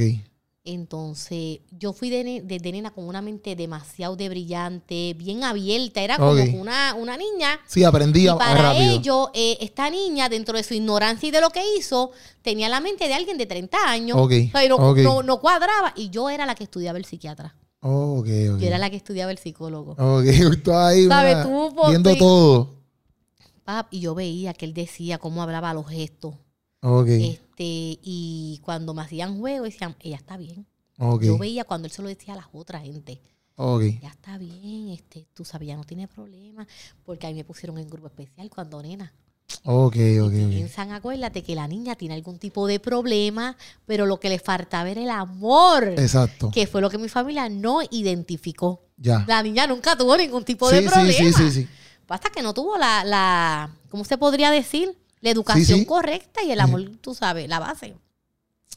Pues allá me, allá los de allá y hacían los informes, ya está bien, ya dice la verdad, ya está en lo correcto. ¿Sabe? Ya no le está echándole culpa a nadie. Ajá. Entonces, pues llega el día de, de la sentencia. Ahí me ofrecieron 40 años. Ya, madre. 40 años, que era la menor, terminaba la menor y me trasladaban Sí, a terminaba en adulto. Eh, yo no tengo chavo, mi familia no tiene chavo. El tribunal era de. El abogado era de tribunal. Era Ya. una flaquita, me acuerdo. Que yo decía, Dios mío, yo era muy más avispa que, que. Entonces yo la veía a mí, literalmente, como yo estaba conviviendo con este tipo de leones, Ajá. yo veía Como que la era- abogada no iba a que, ganar nada. no, aquí no va a pasar Sí. nada. Porque yo estoy criándome con estas leones en la Obligado, cárcel, obligado. ¿ves? Y yo estoy escuchando todos los casos de todo el mundo. Sí, Allá había nenas con, con casos gravísimos. ya. Entonces tú empiezas a aprender. Sí, sí, Tú obligado. empiezas a aprender lo que Sí, es la- sí, sí. el tribunal aquí, Sí, tú sí, empiezas sí. una maña y yo era un cerebro. Entonces, cuando me ofrecen 40, de 40 me lo bajan a 7 años, Ok. que era lo que entonces corría en la menor. Ya. Ya, a los 21 años iba. salía. Cuando llega el día de- del tribunal, de la sentencia, me dicen 3 años. Ok, Como que era mucho. Sí, pero para 40, Para 40 pues está bien, tres años pero, son buenos. pero Uno no tres- quiere ser ninguno, pero para 40, tres. Pero me, el juez dio pues tres años porque no tiene caso, no tiene antecedentes, es una niña. Este, y yo me declaré culpable. Ok. Entonces me dieron tres años. Pues ya ahí viene la otra etapa, que ya me voy de detención. Si ahora estás ya full allá adentro. Ahora voy para allá adentro. Con las grandes de verdad, con madre. las que pelean. Con las que están hasta los tienen 21. casos de asesinato hasta los de 21. ¿Sabes? Nenas que yo veía, que yo vi, Ajá. cómo prendían 15 mujeres a una. Wow. No te quieras imaginar lo que yo vi, cómo abusaban con las personas. Y obviamente, humanamente, yo no iba con el abuso, una. Pero a ellos no les importa porque si no te prenden a ti también. Sí, no, obligado. Dos, tienes que hacer buche. Entonces tú empiezas a ver estas- este tipo de cosas, ¿verdad? Este, cortando cara, cortándose, tirándose a la horca. Yo empiezo a crecer viendo todo eso, 13 años. Gente que se suicidaba ahí adentro. allá habían, se holcaban, no se mataban, ya se holcaban para que se las llevaran para emergencia, para salir, para cambiar. Y lo Eh. hacían por relajar. Entonces yo empiezo a ver eso, eh, cómo ellas se empiezan a hablar, aprendo el lenguaje de hablar, le enseña, Ajá. porque allá se hablan, enseña para que lo, pero hasta los guardias saben, Saben, también, sí, ellos sí, sí. saben. Entonces, bueno, empiezo a practicar todo lo que ellas hacen. Entonces yo empiezo a cortarme. Este, mi quinceañero, ¿verdad? Para ir brincando. Mi quinceañero, tú esperas este quinceañero que en la parte de mi libro estamos en esta etapa ahora mismo. Exactamente en esta etapa estamos. Un quinceañero, la ilusión de una niña es el traje o el traje, viaje. El mega, exacto, el de un viaje, un crucero, un party, exacto, y es lo que yo había visto que en los caseríos la gente hacía. Ajá. Y mi quinceañero estaba castigada porque me porté bien mal, me corté, fue la primera vez que me corté, me dio una depresión. Este, una tristeza, no tengo mamá, no tengo papá, yo veía a la gente con mamá y papá que visitaban allá las nenas, ¿ves? Ajá. Yo iba a mi familia, pero eh, yo quería mi Sí, exacto. no estoy con sustancias, está toda esa depresión, ese vacío, la realidad te empiezas a porque te empiezan a dar terapias allá. Ajá este, terapia esos de apoyo, de positivo, de levantamiento. Entonces, allí van todos diferentes religiones, allá van católicos, de todo. Yo me convertía con todo. Hacían un llamado y yo estaba presente. Un día tú me veías con el, ¿cómo es lo que le llaman? El rosario. Eh, allá me veía con los... Yo era de todo. Porque el, preso no tiene más nada que hacer. Sí, sí, sí. Entonces, pero ese quinceañero, eso fue, bueno, me quitaron la visita me dieron las primeras 72 horas castigadas. Eso en la cárcel no había sucedido. A mí, a otro grupo más.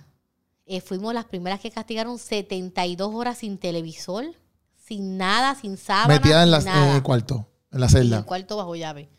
Este, eso fue una crisis. Porque estás trancada. Sí, sí. Pero imagínate un cuarto trancada sin salir para tu, para tu recreación. Sí, sí. ¿Sabes? Trancada. Sí. Este, pues, y la comida, como estuviera, sabes que te la tienes que comer. Si no quieres comer, la regala o no comas. Entonces, eso fue una crisis, mi quinceañero, olvídate. Eh, y empecé, de momento estaba bien, de momento estaba mal, empecé a estudiar en la cárcel. Cogí este sexto y noveno grado, truqueado, porque las maestras me querían un montón y me decían, mira muchachita, filma aquí, porque obviamente van los de los exámenes libres a la cárcel. Sí, sí, sí y ellas no te pueden decir delante de ellos. Y yo me acuerdo que la maestra, que la tengo en Facebook, ah. ella cogía y me, me marcaba como que... Ah, dale ahí, dale ahí. marca esta muchacha. Y entonces cogí sexto y noveno. Eh, sufrí, no te cuento, en la cárcel sufrí un montón, pero me acostumbré. Ok. ¿Tú dices qué? Me acostumbré en la cárcel, no quería salir este, me crié ahí con esa conducta, aprendí a pelear, aprendí a dar figa, eh, aprendí a hacer todas las cosas negativas que existen en la cárcel. Sí, lo, lo, ya tu momento que lo estabas dominando. Ya, tú sabes, ya estaba adentro, ya, no se practicaba lo, mismo que me hacían a mí. Cuando llegué esta no abusaba en pelea, eso yo no lo hacía. Eh, conviví, siempre conviví porque te ponen a prueba. Ok. Supongamos que están dos bandos eh, divididos eh, yo no, mayormente aprenden a la gente por eso, porque llevan y traen. Okay. Entonces tú podías hablar de la otra persona y te ponen a prueba. Y la otra habla de esta, a ver, y yo nunca caí. Okay. Porque mi mente, yo estudiaba demasiado a la gente. yo demasiado, yo siempre estaba estudiando a la gente. Y nunca me prendieron, nunca. Gracias a Dios que nunca me prendieron. Este, me acuerdo que, que una de, de un caserío de San Juan me dio, abusó con una amiga mía literalmente que la traumó y la pusieron en uno de los módulos que son especiales allá, pues las que tienen problemas, que le meten pastillas y todo, de rango grande. Le dieron esa prendida y me acuerdo que por ser yo amiga de ella, solamente me dieron un bofetón. sin, mentirte, yo parecía una bailarina, pero yo, ay, si te metes, te partemos. Papá, yo me quedé con el bofetón. Sí, sí, Porque sabes que lo que viene son, son 15 que están prendiendo esa muchacha ahí. y está grande, pero grande se las quiso apuntar conmigo porque yo no estaba haciendo nada. Igual la muchacha decía, no te metas con la nena, porque yo, yo a mí me decían, este, ay, no me acuerdo. Pero yo era la más chiquita. era como, tú, vamos a ponerle el ratoncito de, la, de la iglesia, no, de la cárcel. Porque yo, la mascota. La mascota, ya. Porque yo era la más chiquita y de por sí de, estatura, yo era bien chiquita. O sea que en la cárcel le ponen también sobrenombre. Yo era este, la mascota. No te metas con ella. Entonces, mientras le daban a una de las cangri, que es lo que le llaman allá, este, sin mentirte, la pela que le dieron a ella y esta se la quiso apuntar conmigo. Entonces, pero nada, yo me metí las manos en el bolsillo de una bailarina. Y ya, y aquí se acabó. Y me metí las manos y dije, esto no es, ¿sabes? Pues, porque no podía porque me iban a matar, literalmente. Eran las mayores para completar. Ok. y, ya, y ya tú estabas ya ahí a punto de salir, porque, o no. Bueno, No, yo estuve tres años, me cogí tres meses adicionales rompiendo un cristal sin querer. o sea, saliste y volviste a cogerte tres meses no, más. tuve, tuve ahí, este, en mi sentencia me dieron tres meses más. Ah, ya, ya, cuando salgo, cuando llegué el día de la salida. Ajá. yo no quería. Ah, añádele que en la cárcel eh, yo era escolta armada. ¿Qué es escolta armada? Escolta armada es las personas que son seguridad. Dentro El- de, dentro de la gente. cárcel, Ok. tú eres seguridad. Eso quiere decir que, por ejemplo, las- si tú te portas bien en la cárcel, a ti te echaron tres años y tú no tienes escolta armada, Ajá. seguridad. Eso lo- el tribunal lo decide por según los casos. Ya. Y tú estás tres años, pero tú puedes estar tres años, pero te pueden dar a los seis meses pase. Pase que tú vas tres días con tu familia y viras para la cárcel. Ok, ok. Yo no cualifiqué para nada. Ey. Yo estuve encerrada. Toda la población tenía privilegio, excepto una de las mayores y yo. Todas las demás tenían privilegio, nosotras no. Entonces, cuando llegó el día de, de la salida, yo no quería salir. Sí, Tenía porque- miedo. Me acostumbré porque de, de 13 a 16 Y años también como iba, exacto, como que cómo iba a vivir allá afuera, etcétera. tenía mucho miedo. Y entonces mi familia siempre me fue a ver y qué sé yo. Pero está ese miedo. Ajá. De Y volverle a lo mismo, de volver al mismo lugar. ok, ok. Mi familia no tiene chavo. es- ¿Y cómo vas a hacer las cosas afuera? Entonces, me acuerdo ese día cuando voy al tribunal que me sacan. eh, yo veía el caserío bien pequeño, porque estás acostumbrada a, a lo que tú veías. Ajá. Yo no vi la luz nunca. Ok. Yo no salí para nada. Entonces, cuando yo vi el caserío bien pequeño, yo, adiós, esto lo cambiaron el caserío. Y era que como yo no había salido, empecé a hacer las cosas bien. Eh, vi más adelante que, que mi fa... Ya voy con otra mente, acuérdate. Ajá. Yo cogí terapias de amor, de, de autoestima, de todas estas cosas. Y yo iba y, y venía, pero, ¿sabes? De alguna manera depositan algo positivo Sí, sí, sí, que estaba cositas bonitas llegando. de- exactamente. Entonces, cuando yo llego, pues obviamente mi familia me recibió, tú sabes, con- con los brazos abiertos. Pero el pasar del tiempo, tú ves lo mismo, Ok. la misma conducta. Acuérdate que no está Dios en el centro. Sí, no, obligado. Están las mismas creencias. Ajá. Entonces, el pasar del tiempo, pues yo veía como que lo mismo, lo mismo, Ok. lo mismo que cuando yo me fui. Pues yo llegó un momento que yo le decía a mi tía, ¿yo puedo ir a la discoteca? Eh, porque acuérdate, vivo en una casa ajena. Ajá. Entonces, ya yo estaba cumpliendo los 17. Ok. Yo salí a los 16. Y yo le dije, voy para la discoteca y yo no voy a hacer nada. Ah, pero no te pongas a hacer nada malo, a volver a lo mismo. Yo no, no Sí, voy a hacer sí. nada malo. Y yo humanamente yo pensaba que ir a la disco no es malo. Ajá. Yo te digo sinceramente, tú le preguntas a cualquier persona y la gente te va a decir, no, pues esto es para bailar, no vas a janguear y no va a hacer nada malo. Y yo pensaba eso. Pues comencé a ir a la discoteca. Y entonces, y no pasaba nada, yo no bebía, yo no fumaba. Iba, jangueaba, escuchaba música Nada. y, y- y ya. Y dentro de mí, tú sabes, cuando tú estás en un corillo, tú que estuviste de otro lado, Sí, sí. tú sabes cuando tú no perteneces ahí. Sí. Yo sentía que ya aún estando en la discoteca por mucho tiempo, Ajá. yo sentía que yo no era de allí. Ok. Pero tú necesitas ese consuelo, Ajá. porque te están rechazando los que tú amas, ¿ves? Ajá. Y tú quieres ser aceptado para olvidar las peleas Ajá. aquí y allá. Y entonces pasa el tiempo y sigue pasando el tiempo. Y entonces empecé a tomarme dos traguitos. Ok. Cuando venían las peleas en mi casa, me daba el gallito, Ok. pero no estaba adicta a la marihuana, ¿ves? Entonces, y de vez en cuando fumaba y bebía, Ok. poco a poco, Ajá. lentamente, pero no me juqueé. No volví a lo mismo, como tal. Como estaba al principio, Sí, como exacto, tal. como- ¿ves? exacto, exacto. Comparándolo como al principio. Sí, sí. No. Entonces empecé a janguear aquí y allá. eh, en una discoteca conozco a mi esposo Ok. perreando hasta abajo. La, Pues la gente nos mira, ya en la iglesia, no, mi amor, nos conocimos perreando hasta abajo en la discoteca. Entonces, él, él tiene una historia, Que pasen un pocastazo con él. no te digo la verdad, él tiene una historia que, como él tenía 16, yo 17, y tú, pode- tú nos ves y tú dices, ¿cómo dos historias tan similares pueden estar juntas y la misericordia? Ya. ¿Sabes? Tú ves, tú dices, es imposible. Entonces, pues yo lo conocí, empecé a janguear. Yo, este tipo me gusta. ¿el qué? Pero yo era una nena en eso sana. Ok.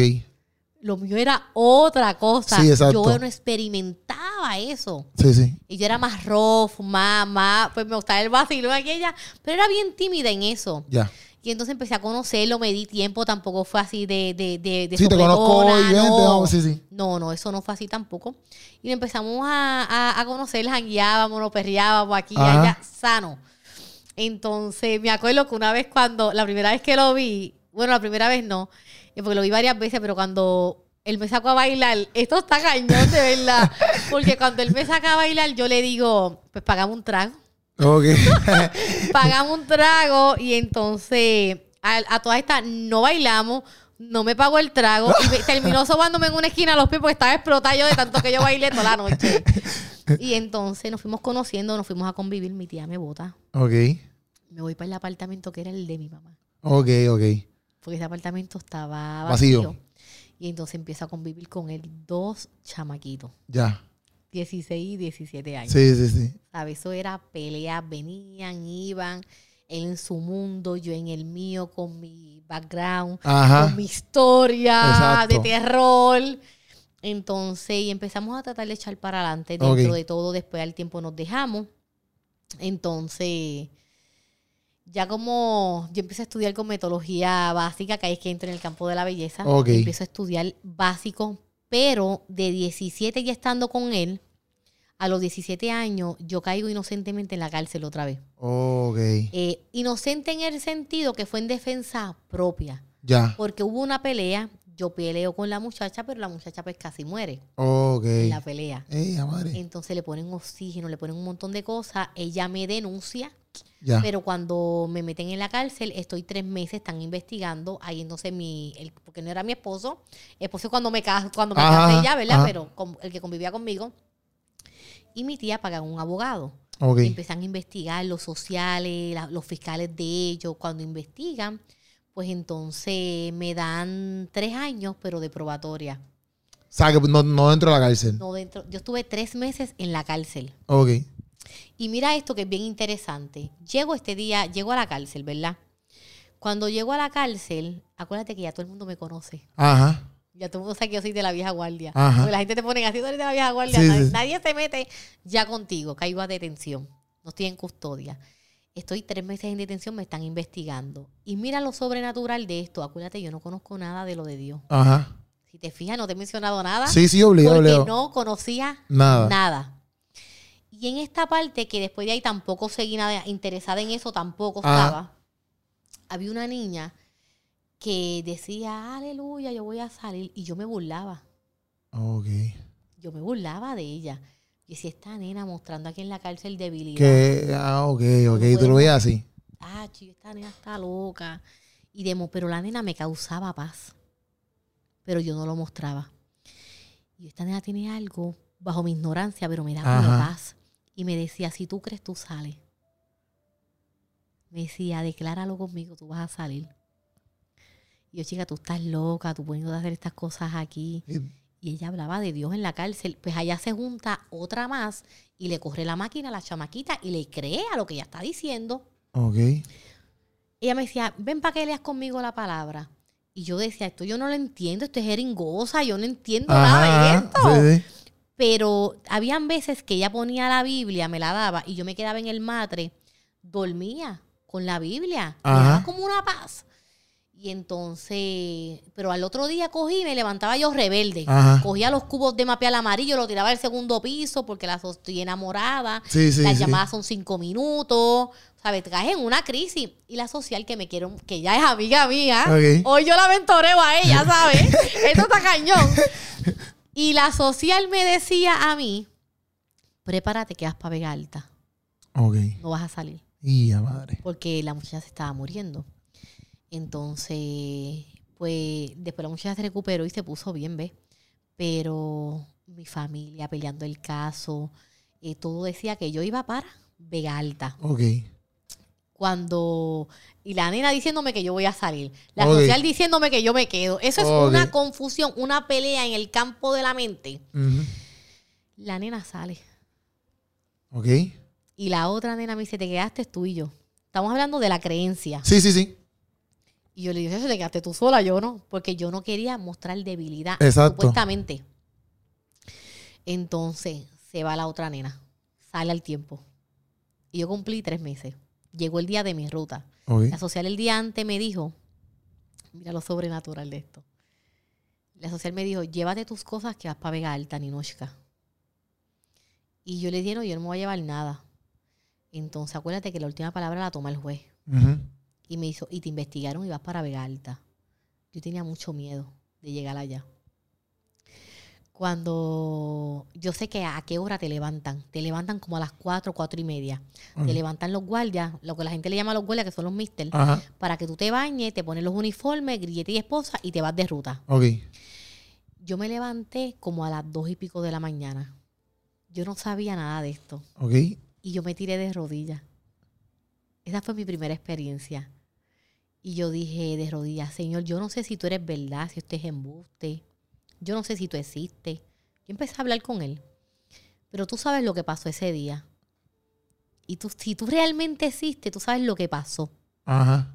Y tú sabes la verdad que fue en defensa propia porque yo no quería el problema. Y empiezo a hablar Con Dios. con Dios. Algo que la gente mencionaba Sí, que sí. yo desconozco. Sí, en ese momento tú no sabes que estás literalmente hablando con Dios, pero estás hablando con Dios. Exacto. Ajá. A base de lo que esta nena me mencionaron, que salieron las dos. Exacto. Y yo obviamente me levanté esa hora porque no quería que el guardia o la misi me viera de rodillas, mucho menos hablando con algo que no ves. ¿tú Sí, sí, sí, yo me hago chornada. Sí, sí, sí, entiendo, entiendo, entiendo. Y entonces me baño, me visto, me levanto, este, voy, me preparan de ruta y vamos de camino para el tribunal. Yo dejé todo. Yo no sé si esto es verdad o esto es embuste, ¿verdad? La- lo sobrenatural. Y entonces llego al tribunal. La celda está llena de, de nenes. Cuando está llena, pues las nenas se quedan afuera en los sillones marrones. Los que ponen en las iglesias de antes, los Ajá. marrones, pues me- nos ponían ahí. Yo estoy allí esperando y de momento entra la fiscal. Acuérdate que el fiscal está en contra tuyo. Sí, sí. Entra la fiscal grande, rubia, y dice, se sienta al lado mío. Y me dice, investigué de ti. En mi pensamiento, yo llorando, Ajá. me lambí. Sí, sí, de aquí Porque me quedé, me en un quedé. caserío de Sí, ti, sí, sí. ¿sabes, chava? Investigué de ti. Y realmente estabas tranquila. Yo empecé a llorar. De mi parte, Ninochka, yo te voy a dar la oportunidad. Que el juez va a tomar la decisión, yo no sé. Ajá. Acuérdate que ella es la fiscal. Sí, sí. Pero ya ella está en contra mía. Y en ese momento ya no estaba en contra mía. Sí, sí, porque sí. investigaron. Exacto. Yo solamente recuerdo que yo tenía a las esposas y yo le decía a ella, gracias, gracias, gracias, llorando. Ya. Mi familia no sabe que ella habló conmigo ni Ajá. nada. Cuando me pasan a sala de tribunal, eh, el juez dice paulatinamente, lentamente, Ajá. que tú no sabes si te vas preso o no. Dice, le vamos a dar una sentencia de tres años. Y yo empiezo a llorar porque dije, voy para Vega Alta. Ajá. De tres años en probatoria. Y Yo yo te digo, sentí-. Yo quiero estar en casa. Yo quiero Sí, estar sí, con, sí. Mi, con mi novio, mi esposo, como le quieran llamar, Ajá. con mi familia. Y entonces empecé a echar para adelante. Ok. Y ahí empecé a estudiar entonces lo de. con metodología, con metodología. básico. eh, y iba y venía en las cosas. Estoy en residencial, pero hacía las cosas bien, pero iba y venía. Ok. Este, iba a las discotecas, iba a esto con mi, con el que estaba conmigo, mi esposo. Y entonces, pero no hacía cosas mayores como al principio, ¿ves? Ok. Porque pensaba que eso no era malo. Y la discoteca, el te- Sí. tú estás en tu mundo. Sí, sí. Estás trabajando. piensas No, que- estás estudiando, me refiero. y haciendo. Y, y- y estoy en probatoria, aún en probatoria. Me acuerdo que, que el director me decía, filma aquí porque... Pa, porque el, el tribunal me pide como que la asistencia y ellos me querían tanto y yo a veces yo ni iba y me hacían filmar y todo porque es que me ganaba el cariño de la gente. Ok. Y entonces, y la gente veía como que la falta de, de, de, de amor, ¿verdad? Que, que, que, que había en mí. Pues entonces, No, mala mía. No, no, te decía, entonces, ¿cómo, entonces, ¿cómo llega? Me refiero como que empiezas a estudiar lo de. con metodología, Pero, ¿cómo tú sabes que entonces es como que, espérate, por aquí me voy? todavía. Ok. Entonces, ya a los 22, una muchacha que veía el talento que yo tenía, Ajá. este, yo, yo era la que macheteaba a la gente, le cuidaba a los nenes, a la gente que iba para Ok. la discoteca, los pelos aquí, allá, y me las buscaba. Ok. Pero no era fuerte, no trabajé nunca en beauty ni nada. Ok. En, la primera vez que cogí con metodología el básico. Ok. Ya a los 22, a los 22 años aproximadamente, Pues entonces 21, 22 cogí, este, esa misma muchacha me buscó una escuela en San Juan. Ok. Porque ella decía, tú tienes un potencial, nena. Sí, veía que Pero acuérdate que las redes no estaban Sí, y sí, era sí. bien difícil. Y entonces me buscó esa escuela. Yo entonces empiezo a estudiar en San Juan. Ok. Estoy con mi pareja, con, con mi esposo. Entonces ya habíamos vuelto porque estábamos dejando. Ajá. Entonces él estuvo preso también, etcétera, etcétera. La cuestión es que empiezo a echar para adelante y ahí eh, siento esa pasión por lo de la belleza. Ya. Cuando empiezo a crecer en lo de la belleza, no me preguntes cómo, me tocó con los mejores de Puerto Rico en la peluquería, Ok. de esa de los estilistas. Y eran los más duros, y entonces yo me sentía como que insegura, ¿ves? Porque yo, ven- yo vengo de caserío, la gente Ajá. es de caserío, la gente que yo hago es de caserío, Sí, sí. machetearle los pelos, esto, lo otro. Y entonces, y ahí empezó también esa pasión por el maquillaje, a crear arte. Ok. No me preguntes cómo empecé a tener cuatro puntos. Una niña que se quedó en tercer grado. Sí, pero tú fajas, y aprendiendo y mirando. Cuatro puntos. Cuando hacían la reunión para ganarse el premio del estudiante, todos decían que tenía que ser yo. Qué duro. Pero yo a toda esta no entiendo nada. Ajá. Yo me esforzaba, yo soñaba con los benditos peinados, esos que no me salían. A ellos les salía de una porque yo era diestro, yo no. Sí, sí. Entonces, y nada, y básicamente eh, em- me fui a coger el maquillaje privado Ok. mientras estoy to- este, tomando el avanzado Ok.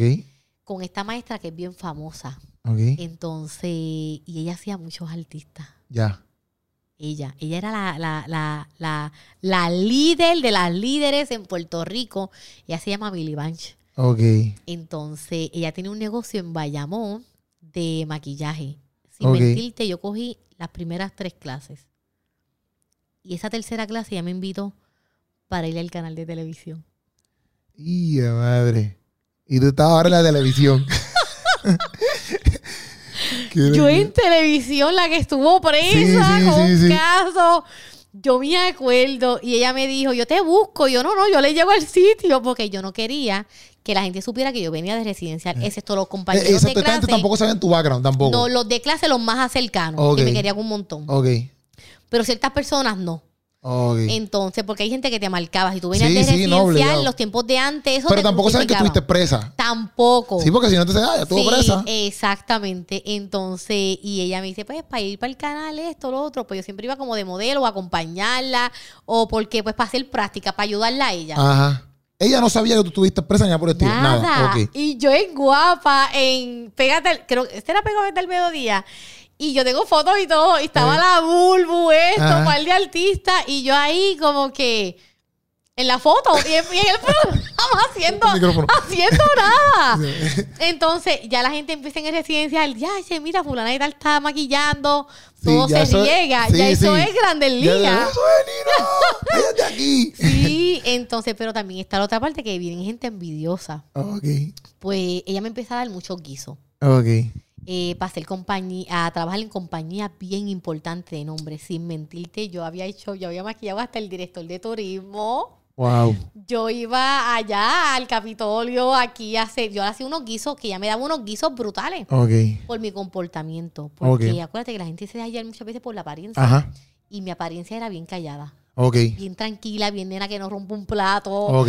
Bien nena, bien, bien trabajadora, bien disciplinada. Yo, yo aprendí mucho en la cárcel lo que es la disciplina. Ok. El ser puntual, la hora, aquí, porque aquí te levantan y todo, ¿ves? Ajá. Y yo era bien disciplinada. Ok. Entonces, en el mundo aprendí eso, pero lo cogí para lo bueno. Ok. Y entonces empezó a hacer artistas como Carlos Baelga. Me acuerdo que fue mi primer hombre en maquillar. Sí, te digo el que- pelotero. Sí, sí, el pelotero. Tú dices como que, y, tú dices, my God, yo estoy maquillando Yo- esta gente. Sí, sí, sí. a Giovanna la chef, ¿sabe? Que eran compañías que me pagaban, este, me contrataban, ¿verdad? La- las compañías para maquillar, para hacerle anuncios para revistas, aquí y allá. Y yo nunca, yo siempre me iba con camisas de manga larga. Yo todavía no tenía el brazo tatuado Ok. Porque batallaba con las inseguridades porque tenía el brazo cortado. Ya, ya. Y me iba con camisas de manga larga siempre. Ok. Para que no se vieran, no se percataran de que yo, ¿verdad? Venía de, de, de allá. Sí. O parecía de algún tipo de Exacto, depresión exacto, o que no algo. lo vieran, que no lo Porque vieran. se iban a notar porque tenía el brazo cortado completo, Sí. que era el, es el brazo izquierdo, Ok. que es el que tengo tatuado. Pues entonces pasaba por ficha. Entonces maquillaba, cumplía, bien responsable, eh, todo ese respeto como era y cada vez me recomendaban más. Ok. Eso era cada vez, cada vez, cada vez, cada vez, llegando más, más artistas, más artistas. Yo me acuerdo que esta que te dice el tiempo, Ada Monzón, no son. Cuando, esa fue una de las que me tocó bien, bien, bien disciplinada ya con el maquillaje. Yo Ajá. solamente la retoqué. Ajá. Porque son personas que están acostumbradas ya al tipo de maquillaje que ellas se hacen. Ok. Ella, no, no, no, me retoca aquí, allá. Son, más personas más disciplinadas. Que no le gustan que gente que estén comenzando o otras personas que no tienen confianza las maquillen. Ok. Entonces empecé así creciendo, eh, dándome a conocer muchos artistas. Ok. Muchos. Ella nunca supo Y a todo esta, a todo esto tampoco todavía eh, cono- has conocido de Dios. todavía. Entonces, ¿qué pasa? Que ya terminando la escuela, yo estoy luchando plan 8, eh, estoy en la escuela en avanzado, pero también hay gente buena que te admira, pero también hay gente mala. Ajá. Y es como que existe el mal y el bien, Ajá. jalándote, peleando. Yo estuve, mis últimas temporadas en el residencial trataron de matarme cuatro veces. Yo tenía cuatro puntos. No me preguntes cómo pasó. Todo era por envidia mayormente de una muchacha que me cogió celo, que era amiga mía, entre comillas. ¿verdad? Este, y, y tal vez cogió celo, no sé qué pasó, que ella me tiró la mala, ya no era de allí. Ella vivía allí, pero ya no era nacida y criada como yo. Ya. Y estando yo haciendo las cosas correctamente, echando Venía eso por el lado. me vino todo eso por al lado. O sea, no, no sé cómo explicártelo. Que lo que era, ¿verdad? Y entonces me cayó una depresión encima. Este, me estaba enfrentando a una persona bastante grande. Yo empiezo a cortarme, me da una depresión, eh, porque no entendía. Yo me acuerdo que un día tenía examen, saqué a no sé cómo. Yo estudiando, se me metieron, porque fueron cuatro veces. Ajá. Y una de esas yo estaba estudiando con rifle, escopeta. Bueno, no tiene lógica lo que yo te diría Ajá. porque no cuadra por lo que era, ¿me entiendes? Entonces, y bueno, eran 17 personas, me trataban de abrir la puerta. Este, y realmente nunca pasó cosas a mayores porque, pues, tú sabes, yo era de Sí, sí, sí. Y salí. Pasó el tiempo, este, y como un seis meses después, parece que estaba en el propósito. Ajá. Estaba en el propósito. Pero yo no le sirvo a Dios todavía. Sí, sí, sí. Entonces, y me voy, me dan plan 8. Le dije a mi familia que me habían aprobado plan 8, que si se iban conmigo.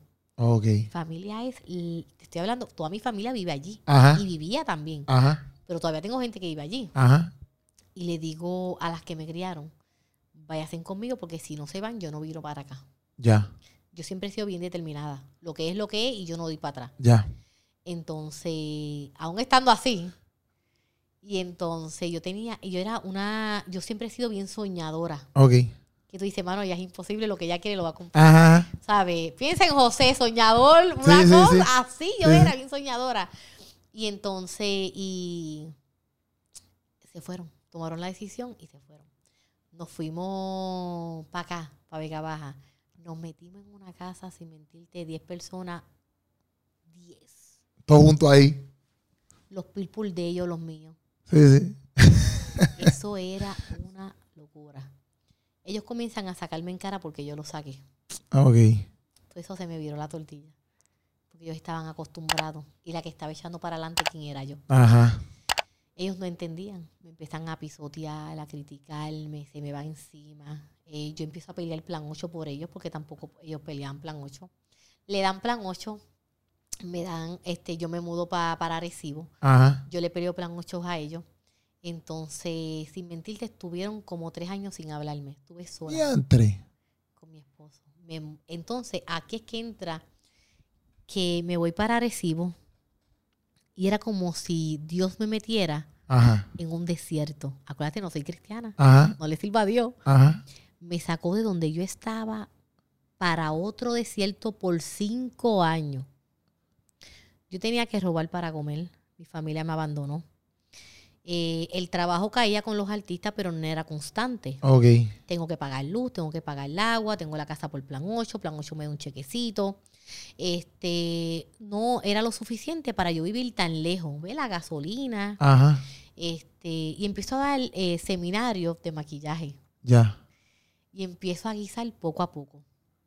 Pero teníamos que robar también para comer muchas veces. Tuvimos que robar para comer.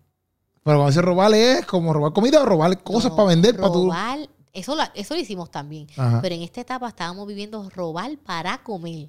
Ok. Ir a los supermercados con Sí, una sí. cartera y sacar los jamón, la chuleta, este y esto, porque no teníamos para comer. Wow. Entonces, porque la familia se enchismó y, Ajá. y- y tú sabes. Pero no sabía que estaba en el plan de Dios. Yo no sabía nada de esto. Yo tampoco le sirvo a Dios. Nos sacamos un. eh, acuérdate que yo me está, eh, pasó esta situación en el residencial, que yo me enfrenté a esta persona que era Ajá. muy poderosa en el mundo y mi mente se afecta. Yo me empiezo a enfermar Ya. entro en una persecución. Esa fue mi peor, de todas las historias, esta fue la más afectada. Me, porque yo estuve en el mundo, yo sé lo que se corre en la calle, ¿ves?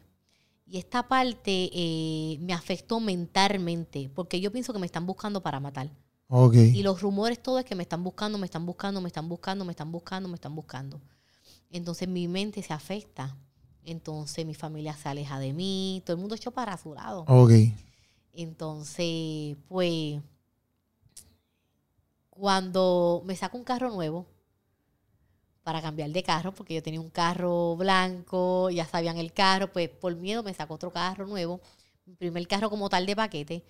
Un año después, un año después, el bendito carro, tú sabes cómo son los hombres, Sí, sí, sí. que dejan todo tirado por todos lados. Y entonces mi esposo tenía una costumbre de dejar la, la llave Ya. en el vehículo. Y yo, te lo van a robar, te lo van a robar. Y Arecibo es uno de los pueblos que yo digo que roban más. En verdad. en verdad. Literalmente, sí. Y entonces, lo robaron. un día mi esposo va a comprar pan. Y dice, Nino, ¿y el carro? Yo, pues, como las mujeres que no se dejan tampoco. Yo no tengo a Dios en mi corazón. Ajá. Yo, bueno, ¿dónde estará? En el techo trepado. Y me dice, el carro no está. Yo embuste.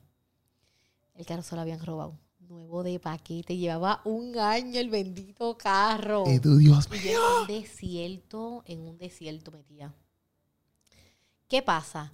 Llega la policía, hacemos una querella. Acuérdate, yo vengo del mundo. Ajá. Yo vengo con otra mente. Llamar policías. Aquí esto, nosotros de la calle no bregamos con policías. Exacto, exacto. Entonces coge la querella y el guardia lo primero que piensa es que nosotros mandamos a, A robar el carro. Ya, ya. porque no lo podíamos pegar. Salimos con todos los tatuajes, pantalón corto, la dona, el yaleo, como uno dice, Sí, sí, la sí. conducta, que los policías te miran como que, "Mm, estos no van. Entonces todos mandaron a robar el carro y no lo pueden pagar. Ajá. Cogen la querella, se van. Dos días después, aquí viene lo interesante de, de- de la historia. Todo ha sido interesante, pero esto va a ser bien interesante de verdad. Llega el policía. Se supone que cuando tú te coges un caso o una querella o algo, vayan dos policías. Siempre. Ok. No te pare un policía. Ok. Cuando yo llego a. Cuando tocan la puerta, yo veo por la ventana y un policía. Acuérdate que mi mente está afectada por lo que había pasado anteriormente. Ajá.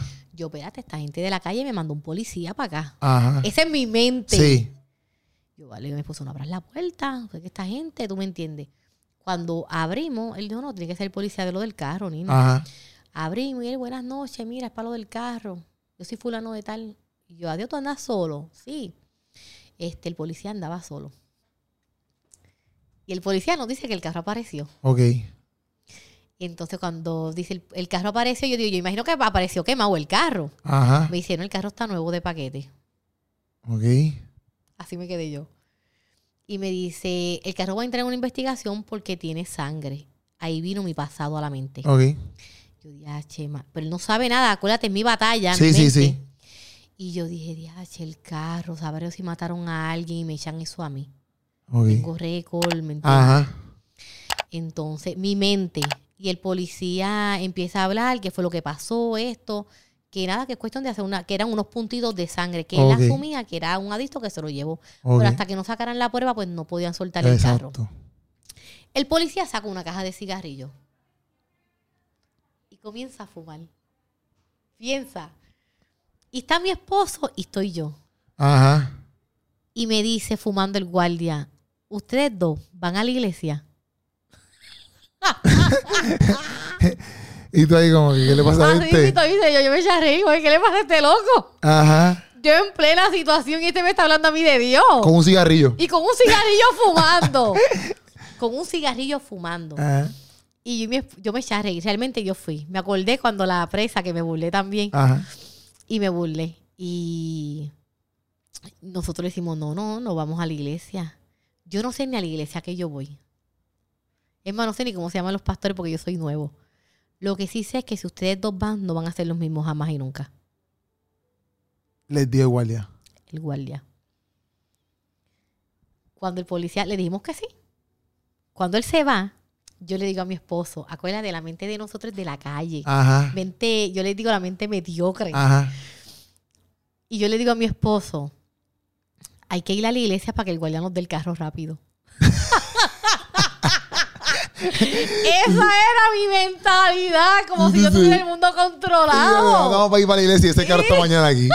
Y este carro ya está rápido. ¿Qué pasa? Ese es el único carro que tenemos. Yo tengo 300 dólares nada más en efectivo. Estoy bien. Ajá. Tengo revolú con la luz, el agua, me la cortaban, yo tenía pillo. Y te cuento. Estaba en mi pe- te dije que estaba en mi Sí, sí, mi sí. familia me abandonó. Estoy en lo peor que estoy viviendo. En la persecución, mi mente está enferma, estoy robando para comer, estoy haciendo todo, Sí, digo de sí. todo. Estás viendo eso. Todo. Y el policía comienza a darme seguimiento que si voy a ir para la iglesia el domingo. Y yo le dije, sí, vamos a ir, pero no tenemos carro, vamos a ver cómo llegamos. Yo le dije a mi esposo, tenemos que hacer algo porque tenemos que llegar para que el guardia Sí, sí, se para que él vea, para que él vea. sí. Entonces, pues fuimos a alquilarle un carro en Arecibo. Pero no tengo los chavos Exacto. en tarjeta. Y entonces, tú sabes que ellos te lo ponen en hall, pero después que se refleja si tiene o no tiene. Exacto, exacto, exacto. ¿Sabes? Que nosotros sabíamos todas esas mañas. Ajá. Pues entonces le decimos al del dealer, mira, el, dámelo del mismo domingo o sábado y domingo y te entregamos el carro, pero ellos no te lo pueden dar. Te lo pueden dar sábado, pero mayormente tienes que entregarlo lunes. Ok. Domingo no reciben carro. Ok. Así el que no, que no, que no, pues cogimos el carro como quiera, entregándolo lunes sin tener Dinero. Para llegar a la bendita iglesia.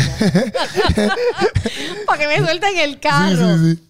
Cuando yo llego, llega domingo, estamos con el carro, me llevo los 300 pesos, que eso es para pagar las deudas que tenemos arrolladas. Ajá. Este, estamos allí. Llegamos. Ajá. Escribimos al guardia, mira, ya estamos aquí. Y mi mente batallando, todo el mundo te va a mirar, tú nunca has ido a la iglesia. Eh, eh, mi esposo era este, apartado. Él sí tenía un poco de conocimiento baterista, esto. Yo era, él era apartado, yo no. Ok. Yo vengo de todo lo contrario. Ajá. Y él me dice, yo no voy a ir, pero mi hermana los va a recibir. Para completar la sharing, el, el que me invita no va. Eso es peor. Y entonces, cuando llega la hermana, yo estoy paniqueada porque yo digo, todo el Ajá. mundo me va a mirar. Sí, Tú sí, me la mente de uno. Ella nos dio nuestro espacio, me dijo, siéntese aquí, ella se sentó al frente. O sea, ella nos dejó a mí y a mi esposo Ajá. aparte. Y entonces estaban en un aniversario, Ok. la iglesia Ya. Los que predicaban, que yo no sabía que le llamaban predicadores ni nada, Ajá. te vas a reír con todo lo que te voy a contar, eh, están hablando. Y yo estoy, siento ministrada. Nadie me puso mano. La persona de allá afuera, porque están en aniversario, eran de allá afuera, y están predicando. Y yo digo, mano, me están hablando a mí. Yo lloraba y yo lloraba, porque Dios conoce tu corazón. Y yo lloraba con un llanto. Y hacen el llamado después de la ofrenda que yo le decía a la propina. Sí, sí, sí. Porque yo no sabía que existía lo de la ofrenda Ajá. ni nada de eso. Y recuerdo que mi esposo pasa al frente y tira el peso. Yo me quedé en la silla porque yo me abochornaba porque yo no conocía a nadie, yo no iba a Ajá. pasar al frente. Y cuando él vira, cuando él viene de camino, yo escucho una voz fuerte que me dice, suelta todo lo que tiene. Yo miro para el lado, no hay nadie. Suelta todo lo que tiene. Y yo digo, ¿qué rayo es? Y yo lo que tengo es la llave del carro alquilado, yo no la puedo dejar aquí. Mi mente. Ajá. Estoy en un campo de batalla. Ajá. Yo no puedo dejar la llave del carro alquilado aquí. Y entonces, cuando mi esposo, mi esposo se acerca, que se para al lado mío, suelta todo lo que tiene, los 300 pesos. Era lo único que me pertenecía. Y yo no podía dejar el las llaves del carro. Ajá. Yo le doy los chavos a mi esposo y mi esposo hace whip y se los embolsilló. Literalmente se lo en bolsillo. Y escucho la voz otra vez que me dice, suelta todo lo que tiene. Yo era bien ambiciosa. Yo necesitaba desprenderme. Y él supo, cuando yo le dije eso, que el espíritu me estaba tocando porque él tenía conocimiento, yo no. Ok. Él fue, lo soltó con las muelas de atrás. Ajá. Sí, pero. Acuérdate que tenemos las Sí, deudas, sí. Más el carro no he pagado el ahora. carro, Sí, sí. todo esto. Cuando nos vamos, yo llorando, con un llanto, pero un llanto de, de, o sea, un llanto. Y cuando nos vamos, que se acaba el culto, quise ser la primera en salir porque no quería darle cara a nadie, que Ajá. nadie me saludara ni nada, eh, porque tú no conoces a nadie, ¿ves? Fuimos los primeros en salir. Y hablamos de la experiencia, cómo nos fue. Yo, ay, Chavi, me estaban hablando y a ti, brutal. Eh, martes, eso fue domingo, Ajá. martes, me estaba llegando un seminario privado de 350 pesos que yo cobraba la clase privada. Jueves me estaba llegando otra clase privada. Sábado me llegó otra clase privada. Y a madre. Y entonces yo no entiendo, acuérdate, soy ignorante Ajá, a esto, no, no, no, no tengo el conocimiento, sigo robando. Ok. ¿Ves? Porque está la necesidad y tengo, tengo deudas que pagar, estoy Ok. arrollada, estoy teniendo problemas con la luz y el agua y eso. y la semana después me entregan el carro, Carrito que te hayan robado. el carro que me habían robado. y yo comencé a ir los domingos, Ok. sin darme de cuenta, sin compromiso. Ajá. Empecé a ir los domingos, este, calladita con mi esposo, nos sentábamos en una esquina. Entonces, nada de presión ni nada. Ajá. Nada. Yo soy una persona, yo era bien incrédula. Ok. Yo no creía en la gente que me hablaba, ni me ponía mano, ni, ni me decía que esto va a pasar. Yo no creía en eso. Eh, pues por la vivencia que ya yo había vivido, ¿ves? Yo, ten- yo quería tener una relación de tú a tú. Ok. Yo retaba a Dios, yo, tú me tienes que hablar a mí. Ya. En sueño esto, a mí. Tú me tienes, yo tengo que ver lo sobrenatural. Y sigo yendo a la iglesia los domingos. Fui- era dominguera primero, era Sí. dominguera de los domingos. Entonces empecé a ir los domingos y sin darme de cuenta comencé a ir los miércoles. Ok. En el camino, yendo a la iglesia, este, haciendo, ¿verdad? Un paréntesis aquí, descubro, pues yo era una joyita, yo era una joyita. Yo le era infiel a mi esposo. Ok. Y en el camino cuando nos convertimos, cuando nos convertimos, ¿verdad? Él le pidió a Dios que todo, porque él sí tenía conocimiento, poco, pero tenía. Y él no sabía cómo decirme la verdad. Porque no era lo mismo, yo era muy atrevida, él era más, tú lo ves y tú dices, él es bien tranquilo, bien pasivo, un, un hombre bien tranquilo, ¿ves? Tú lo ves y ves la humildad de él. Ajá. Yo era más, de, más fuerte. Ok. Entonces yo solo había dicho hasta que te toca. Y él no tenía, él no sabía cómo decirme eso. Pero él sabía las cosas de Dios, cómo funcionaban. Ya. Yo no. Y él le dijo a Dios que cómo él me iba a decir eso a mí porque él necesita ser libertado para poder estar en los ministerios. Ok. Eso está cañón. Sí, sí, Porque sí. él quería estar en los ministerios. Sí, ya. Pero sabía que tenía que decirme eso a mí. Y entonces, un día, que el mismo día que se lo pidió, él la dio. Te voy a contar de la historia que pasó ese día. Ajá. Me toca la semana de mi primer retiro de mujeres. Mi primer retiro de mujeres, antes de llegar a ese día. Mi esposo le pide a Dios que, que salga todo a la luz. Y a la luz fue que él entró a una página donde había millones de mujeres. Cuando tú te levantas, ¿qué es lo primero que tú coges? El celular. ¿Celular? Y para. Cuando yo cojo, me levanto, cojo mi celular Ajá. mi celular y yo veo todas estas conversaciones. Mi mente se bloqueó y fue una fiera. Yo, ¿qué es esto? Y, em- y me bloqueé y empecé a pelearle y a reclamarle y tú me estás engañando. Y, y él me quitó el teléfono, yo no pude ver las conversaciones. Mi esposo se intenta suicidar, se toma 40 pastillas Mía madre. Porque yo le, yo le caí encima, yo le dije, yo no te voy a perdonar esto, pero ah, él me perdona a mí. Ajá. Realmente no me había perdonado porque no habíamos sanado. Sí, sí, entiendo. Pero entiendo- Pero él se dio con eso y siguió conmigo. Hasta que te toca a ti. Ajá. Y yo no voy a estar contigo, esto y lo otro. Y la cuestión es que entonces él, es como si él se hubiera muerto en el baño. Llega la ambulancia, se lo lleva, literalmente muerto. Diantre. Le ponen todas las cuestiones que le ponen. Yo voy en el carro detrás. Y llegamos al hospital de Arecibo. El día siguiente es el retiro Ok. de ¿Y tú estás viendo todo eso? Y entonces, ¿quién rayo va para el retiro? En ese Eh. momento yo no estoy pensando en eso. Vamos al hospital eh, hasta que lo, lo establecen. Y yo le digo, pues ya nos podemos ir, le digo a la doctora. Ella dijo, no, a él lo tiene que ver la psicóloga y el psiquiatra, él no puede salir de aquí Ah, exacto, exacto, sí. por intento de suicidio. Sí. Y yo le dije, papá, tienes dos opciones. O te quedas y te das por un manicomio. O vas a hacer lo que yo te diga ahora. Voy a parquear el carro. Lo voy a acomodar afuera. Voy a entrar, te voy a quitar todos los fueros y vamos a salir corriendo de aquí.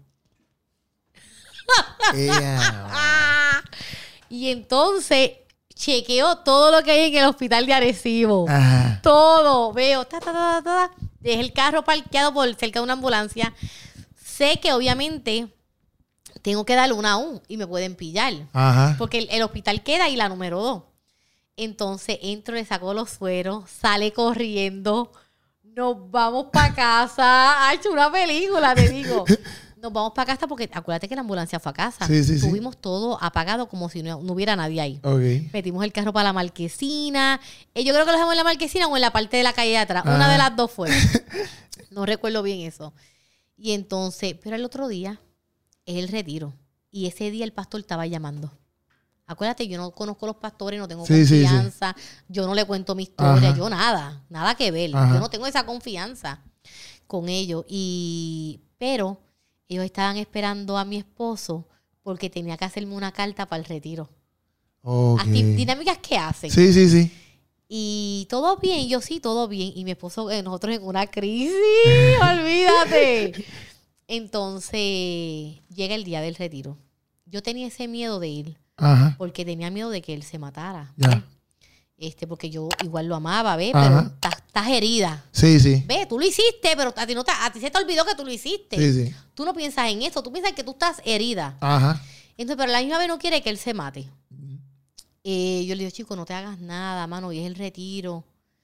Eh, y él me dijo, vete, yo no voy a hacerme nada, pero yo lo veía tan en una depresión, ¿sabes? Depresión, depresión, Ajá. depresión. Eh, más había tomado todos esos medicamentos, todo eso. La cuestión es que llegó al retiro. Yo nunca había ido a un retiro, nunca. No sabía que era eso. Ajá. Llegó allí la pastora, ¿todo bien, hija? Y yo, sí, todo bien. Y tú ahí. Porque acuérdate que yo era una persona que no, en la calle eh, tú no le cuentas nada a nadie, tú no, tú no te expresas, tú guardas todo. Y para tú hablarle a alguien se necesita. Sí. Tiene que haber una confianza de verdad. Eso yo lo cambié, pero antes no era así. Sí. Y entonces cuando empieza la dinámica, ¿verdad? El, el retiro de mujeres. Una de las dinámicas era coger el espejo y como tú te veías. Yo sé que yo lloraba. Y cuando empiezan a interceder por uno, a orar por uno, yo lloraba y yo vomitaba. Yo no sabía lo que me estaba pasando. Acuérdate, soy ignorante a eso. Sí, sí. Y yo vomitaba y cogían bolsa y yo vomitando. Siendo libertad. Ajá. Entonces, y empezamos a ir. Acuérdate que empezamos a ir a levantarnos lentamente. Sí, obligado.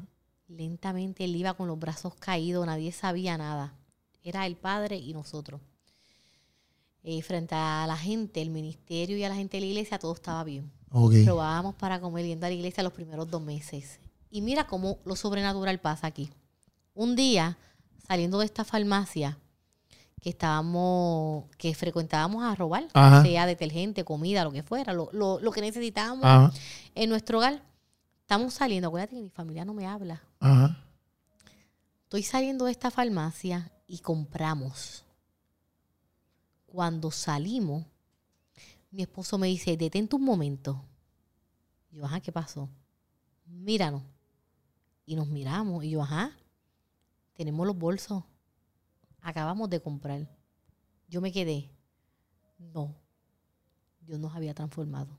No el hombre. Ya. Así mismito empezó Dios a trabajar con nosotros. Tú a tú. Nadie sabía porque tú no me vengas que tú le vas a decir sí. a una persona que tú estás robando para comer sin conocerla Sí, no para que te suplan la comida. Obligado. Tú sabes, yo no iba a decir eso. Sí, no obligado. ¿Sabes? Yo llegué yo ni noche y estoy robando, dame comida. sí, sí. No. Dos meses. Ya nos robábamos. Qué duro. y me estaba bendiciendo en trabajo. Ok. Este, todavía mi familia no me hablaba. Empieza a transformar mi vida, a levantarnos poco a poco. Ya no iba domingo, iba domingo y miércoles. De miércoles ya estaba metida en los cultos de jóvenes. y Dios me, me envolvió, Ok. nos enamoró. No, no, no, no. Fue algo sobrenatural. Sí, sí. No tiene palabras. Sí, Yo te podría decirle, es mi historia, no, no tiene palabras. Como si nos hubiera envuelto, en, tú sabes. Eh, y empecé a crecer. Yo pienso cuando llego a la iglesia que la gente de la iglesia son, son ángeles. Ok. Yo pensaba. Yo pensaba que, que, que- que eran perfectos. Que acuérdate que mi mundo era diferente. Entonces sí. la gente que tú escuchas de la iglesia, tú esperas que es diferente a lo que hay en el exacto, mundo, exacto, ¿ves? exacto. Más lo que yo había vivido. Mm, Y mi esposo sí estaba apartado y estaba herido de la iglesia. Ya. Pero yo no había experimentado, no es lo mismo cuando tú lo experimentas. Ajá. Y yo asumo que toda esta gente son Sí, ángeles sí. flotando. Ajá. Y yo veía y la palabra y Dios transformándome. Y mi esposo entra en el ministerio de batería, empieza a predicar, se gana la confianza del pastor, eh, se va a otro nivel mi esposo. Eh, yo era más tímida, yo era como una nena, una bebé recién nacida, piensa. Ya. Eh, yo sabía del mundo, yo no sabía de las cosas de la Sí, iglesia. de la iglesia, sí. Y yo pienso que esta gente son perfectas, pero yo cargaba lo del mundo, la desconfianza. Ok, tú estabas ahí a media arisca. Mm, Estaba, yo estaba arisca. Y estas cosas, que hay cosas que no me cuadran. Yo siempre Ok. usaba el sentido de la lógica de que uno Sí, quiere sí, llevar sí. y lo de Dios no es así. Sí, sí, sí. Pues siempre eh, mi esposo iba creciendo, yo empiezo a hacerle la guerra a mi esposo. Ah, pero tú no ves estas mujeres cómo, cómo actúan, teniendo marido. Sí, sí. Pues acuérdate, cuando tú vienes de la calle, tú ves la conducta mundana. Cuando tú ves aquí, debe ser algo. Tiene que haber un cambio Diferente, sí, diferente. diferente. Tú Sí, no actúas como yo actuaba antes. Sí, ¿Ves? Si yo hablaba malo, yo no puedo hablar malo. Sí, sí. Eh, es, es algo paulativamente, porque a lo mejor los que nos ven pueden decir, ah, no, pues tengo que dejar de hablar malo. No, eso Dios te va a El Espíritu te va a transformar poco a poco. Sí, sí. No somos nosotros el hombre que va a cambiar a la gente. Y entonces yo como que contra, como que mm, esto no me cuadra. Entonces, y empecé a ver, y la misma iglesia literalmente nos lastima Ok. a él por varias veces porque ya él era, había sido lastimado. Y yo digo, wow, esto pasa. Ok. Eh, para el huracán, los pastores se van. Ok. Eh, mi esposo lo sufrió porque mi esposo era la mano derecha del pastor. Ok. Y yo no tanto, porque yo era bien arisca. Este, tú sabes, yo cuando llegaba a casa, yo, ah, pero mira estas mujeres que canto de, tú sabes, decía cosas que no tenía que decir, Sí. pensando que no, no, no existía Dios tal vez y no me escuchaba. Ya. Y mi esposo me dijo, Dios te está escuchando todo lo que tú dices. Y mi esposo declaraba que yo iba a hacer, que yo iba a predicar más que él. Ok. Y yo le hacía la guerra, porque yo no entendía. Porque en un matrimonio deben de ir los dos a la vez. No puede ir uno adelante y el otro después, porque el otro no va a entender. Ajá. Y mi esposo iba muy acelerado y yo no. Ok. Porque yo no quería ser parte de los ministerios, porque yo veía cosas que eran incorrectas. Ok. Pues para mí, pero era- Dios era algo santo. Exacto, exacto. ¿Entiendes? Algo Bueno, santo. exacto, Tú sabes, y, y- y- y se tenía que respetar. No podía estar en dos, en, los- en el mundo, aquí y allá. Y yo veía eso, gente que estaban en los ministerios practicando las dos cosas. entiendo, entiendo. Me lastima. Ok. Entonces, para el huracán, pues se fueron, nos dejan al frente Pastoreando ahora. como líderes. Eh, nos ofrecieron obviamente como pastores, nos dejan como entonces, no, mi esposo dijo que no, que no estábamos preparados como pastores, pues Ok. como líder que podía quedarse al frente. Es entonces que la iglesia se nos va en contra, Oh, wow. porque la iglesia como tal fue la que sacó a los pastores. Ya. Ellos se van para allá afuera, nos dejan a nosotros lo que las aguas, ¿verdad? Eh, Se calman. se calman, nos dejan a nosotros. Y algo que yo experimenté era que yo me acuerdo que una de las hermanas, ¿verdad? Como la gente le llama, una de las siervas de la Ajá. iglesia, pasaba en el carro mientras mi esposo predicaba en la plaza. Esto yo lo viví. Y yo no podía creer que ella pasaba y se burlaba. Una persona que se sabía la Biblia del derecho y al revés porque yo estaba en Pamper. Ajá. Yo no me sabía ni el coquí. Sí, sí, sí. Tú sabes, yo no sabía nada, Nada. de la Biblia. Nada. Y tú- yo no podía creer que yo estaba viviendo eso. Ok. Porque yo vengo de la calle. Sí, sí, sí. Y de ser transform de, de empezar, porque estaba comenzando a ser transformada, empezar a vivir esto. Porque la gente se enfoca, no, pues la gente de la iglesia son así, yo pues Ajá. estoy apartada, están heridas, hay mucha gente apartada. Mucha, mucha gente. ¿Sabes? Aquí del 100% de la gente que entran a los seminarios de nosotros, el 99 quiere estar, pero está herido. Sí. Y a mí me hirieron. ¿Cómo entonces tú comienzas a seguir? Es difícil, Sí. es bien difícil. Cuando esta misma persona, eh, me acuerdo con un juego de Navidad, antes de que mi esposo se quedara al frente, yo no era de compartir, porque yo trataba de que la gente no me lastimara. Eh, Yo era más trabajo, mi esposo, pero siempre me mantenía aislada. Y batallo con eso. Sí, sí. Yo estoy rompiendo con eso. Porque no me puedo ver, ah, aquí en la cámara no, soy la. No, batallo con compartir con otras personas. Porque no quiero que me lastimen. Ya, ya. ¿eh? Y entonces, en un despedida de año, esta muchacha eh, hace una actividad en su casa. Y pues tú piensas que van los santos para allá. Ajá. los santos. y los hombres están con los hombres jugando domino. Ajá. Y ella, sin mentirte, hizo un juego bajo la Biblia. Ajá. Y tres veces sin yo saber la Biblia, Ajá. sin yo saber ni un versículo, ni uno, se quiso burlar de mí tres veces. Ok. Y ella me decía, dale dinero, pero tienes que saber algo. Yo no, yo paso. Porque tú sabes, tú no vas a decir que tú no Sí, sabes. sí, sí. Y, ay, pero tú tienes que saber algo, dime algo de la... Y yo no, yo paso. Y dale con lo mismo tres veces. Mi esposo de lejos vio, porque él me conoce, Sí, que era como que para para hacerme sentir mal. Ajá.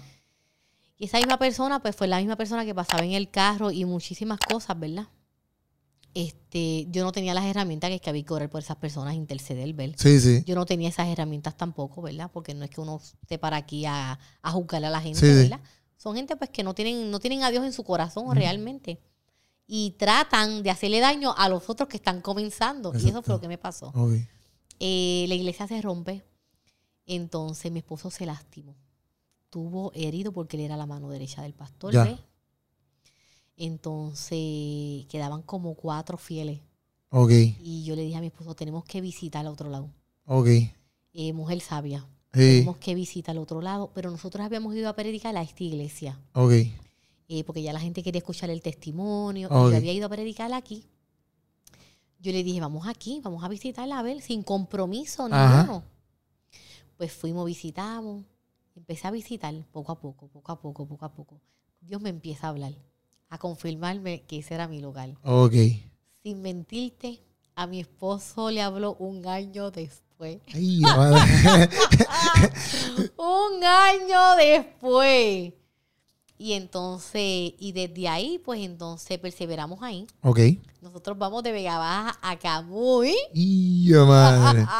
a Camuy. eh, te digo que, que hace poco, esto es como experiencia, Ajá. o sea, no me aparto, amo a Dios, Ajá. me transformó mi vida. Ajá. Este, y hace poco tuve la emoción de moverme, Ok. que nosotros constantemente tenemos batalla. Y tú puedes ir a predicar a cierto lado y por el trato, el ser humano, la carne, quiere tener como que ese ego. Eh, y ellos están en Puerto Rico. Y él constantemente le decía a mi esposo, chico, pero vente para acá, tú eres de acá. Y tú sabes que la emoción del ser humano es así, porque los, perdo- los perdonamos, los bendecimos, Ajá. los ayudamos cuando montaron la iglesia, le compramos silla, perdonamos Sí, sí, sí. aire, lo que necesitaban.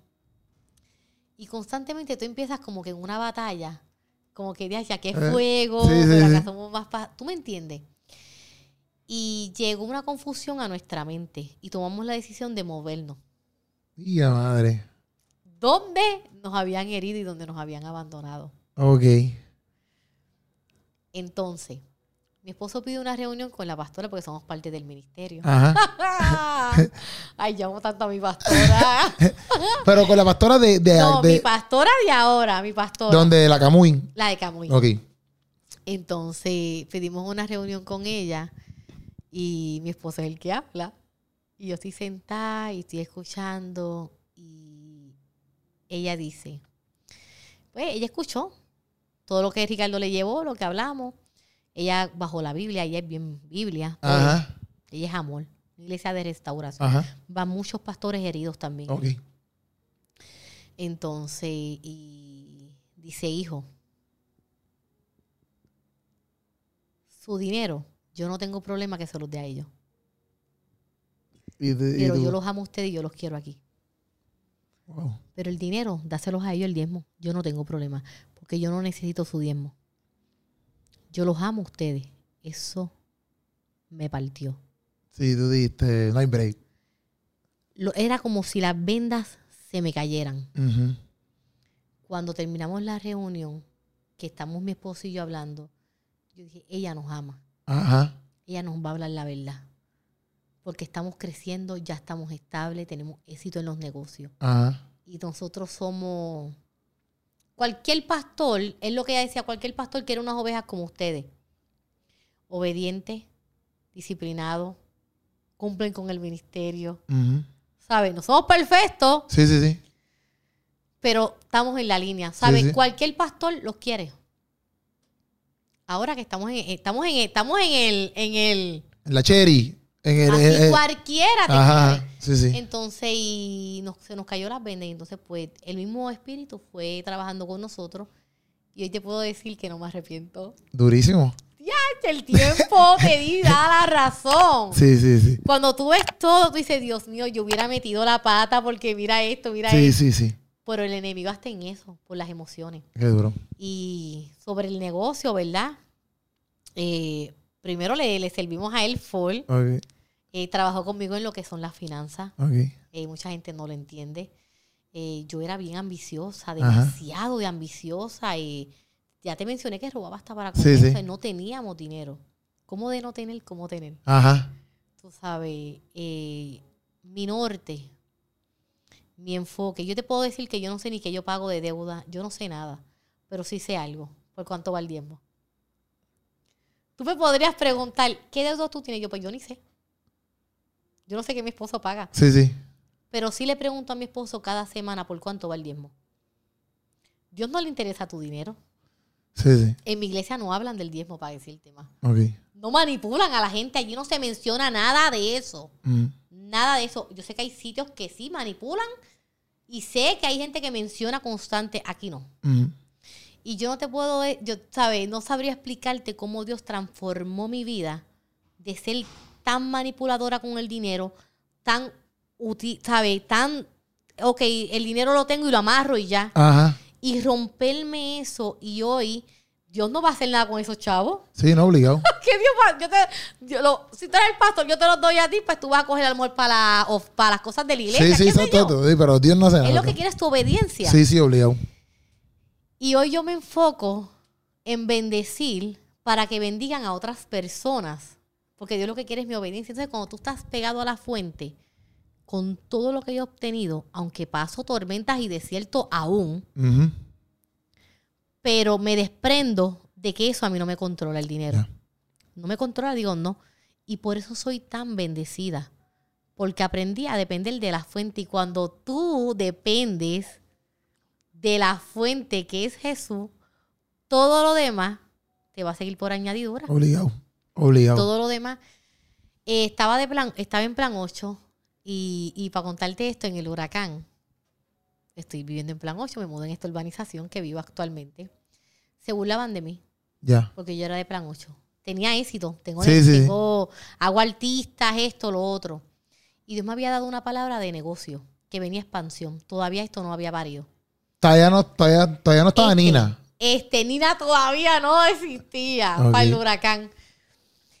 Y teníamos un negocio pequeño, pero Dios nos dio una palabra de que viene expansión, Ok. viene algo grande para nosotros por la fidelidad, esto. Pero tú empiezas a ver todo lo contrario. Ok, ok, ok. Mano, ¿Dónde está que no lo veo? Sí, sí, sí.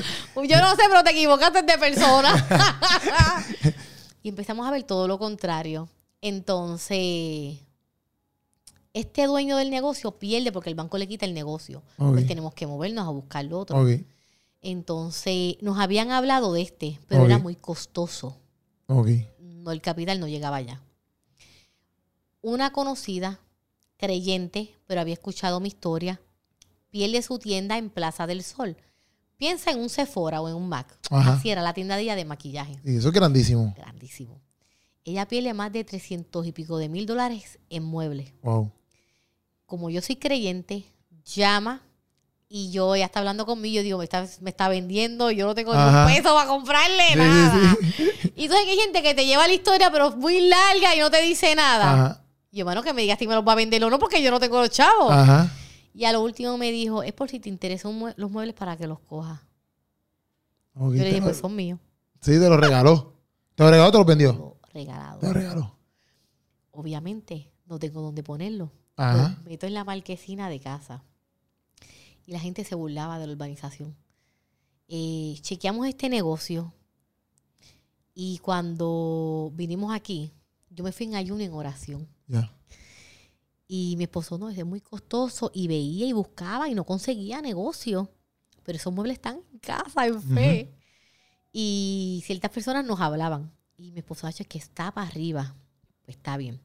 Un día vinimos, me preparé. Ayuno y oración. Y vinimos. Esto era una ratonera. Cuando abren la tola, entra mi esposo con el muchacho, que es el del negocio, y yo puse el pie. Yo sentí el Espíritu Santo, mira esto, Ajá. que me confirmó que era aquí. Mis ojos, los ojos de mi esposo, es que si él estuviera aquí, él te lo estuviera Sí, sí. diciendo, ¿sabes? Esto era feo. Ok, ok. Esto ok. lo iban a coger hasta para Gomera. Ok. Esto eran unos arcos, ratones, no había piso, Ya. no había electricidad, eh, no había cobre, no había nada, nada, estaba perdido. Eh, antes de eso era un supermercado. Ok. Y entonces yo comienzo a ver cada pasillo. Y el espíritu me dijo, vas a hacer esto, esto y esto. Que era como comenzamos. Ajá. Yo le digo a mi esposo, es aquí. Mi esposo, tú estás loca, no para esto, mira cómo está esto, no tenemos el capital, no tenemos nada. Ajá. Teníamos como mil pesos nada más ahorrado. Yo le digo al muchacho, yo quiero hablar con el dueño. Hombre de dinero al fin, Ajá. de muchos negocios. Dice, el dueño soy yo. Ok. Y yo le digo, yo siempre he sido bien soñadora, te mencioné. Yo le dije, tú no vas a entender lo que yo te voy a decir. ¿Sabes? Por la fachada de una supe. Ajá. tú no vas a entender. Y yo le digo, pero sí te voy a decir algo. Mira esta foto. Era la de la, la de la conocida de Plaza del Sol. Le Ya, enseñé la foto de ella. ¿Tú ves esta tienda? Esto es lo que yo tengo en mi casa para crearlo aquí. Ok. Y el espíritu me dijo que como lo va a transformar, me va a transformar a mí. Él mira la tienda, me mira a mí, muy nena, Ajá. muy soñadora, muy Ajá. que no tiene chavo. Ajá. es que esto es mucho dinero aquí. Yo le dije, nada, piénsalo. Y me deja saber, pero este lugar me interesa. Y el espíritu me dijo, lo voy a transformar como te voy a transformar a ti. O sea, yo estaba hecho una rata, yendo a la iglesia. Wow. Cuando el espíritu te dice a ti, te voy a transformar como esto estaba, Ajá. esto estaba hecho un asco. Ya. Nos fuimos. Y no aparecía nada, no aparecía nada. Dejamos de buscar. Entrando al otro negocio, porque estamos recogiendo las cosas dos semanas después, nos llega un email. El negocio tiene luz. ¿Tú sabes el billetal que tuvo que haber puesto? Sí, sí, sí, sí, sí. Sí, sí. El negocio ya tiene luz. Yo le dije, yo sabía que era. A mi esposo, Dios está basado. Nos cae encima después de eso María. Ah, ya. Nos cayó todo. No habíamos abierto aquí. Ajá. Entonces, él, te, él cogía prestado las herramientas. eh, bueno, una escasez, ni te cuento. Me voy ahora a la urbanización. En la, en la urbanización, sin mentirte, todo el mundo tenía luz. Ok.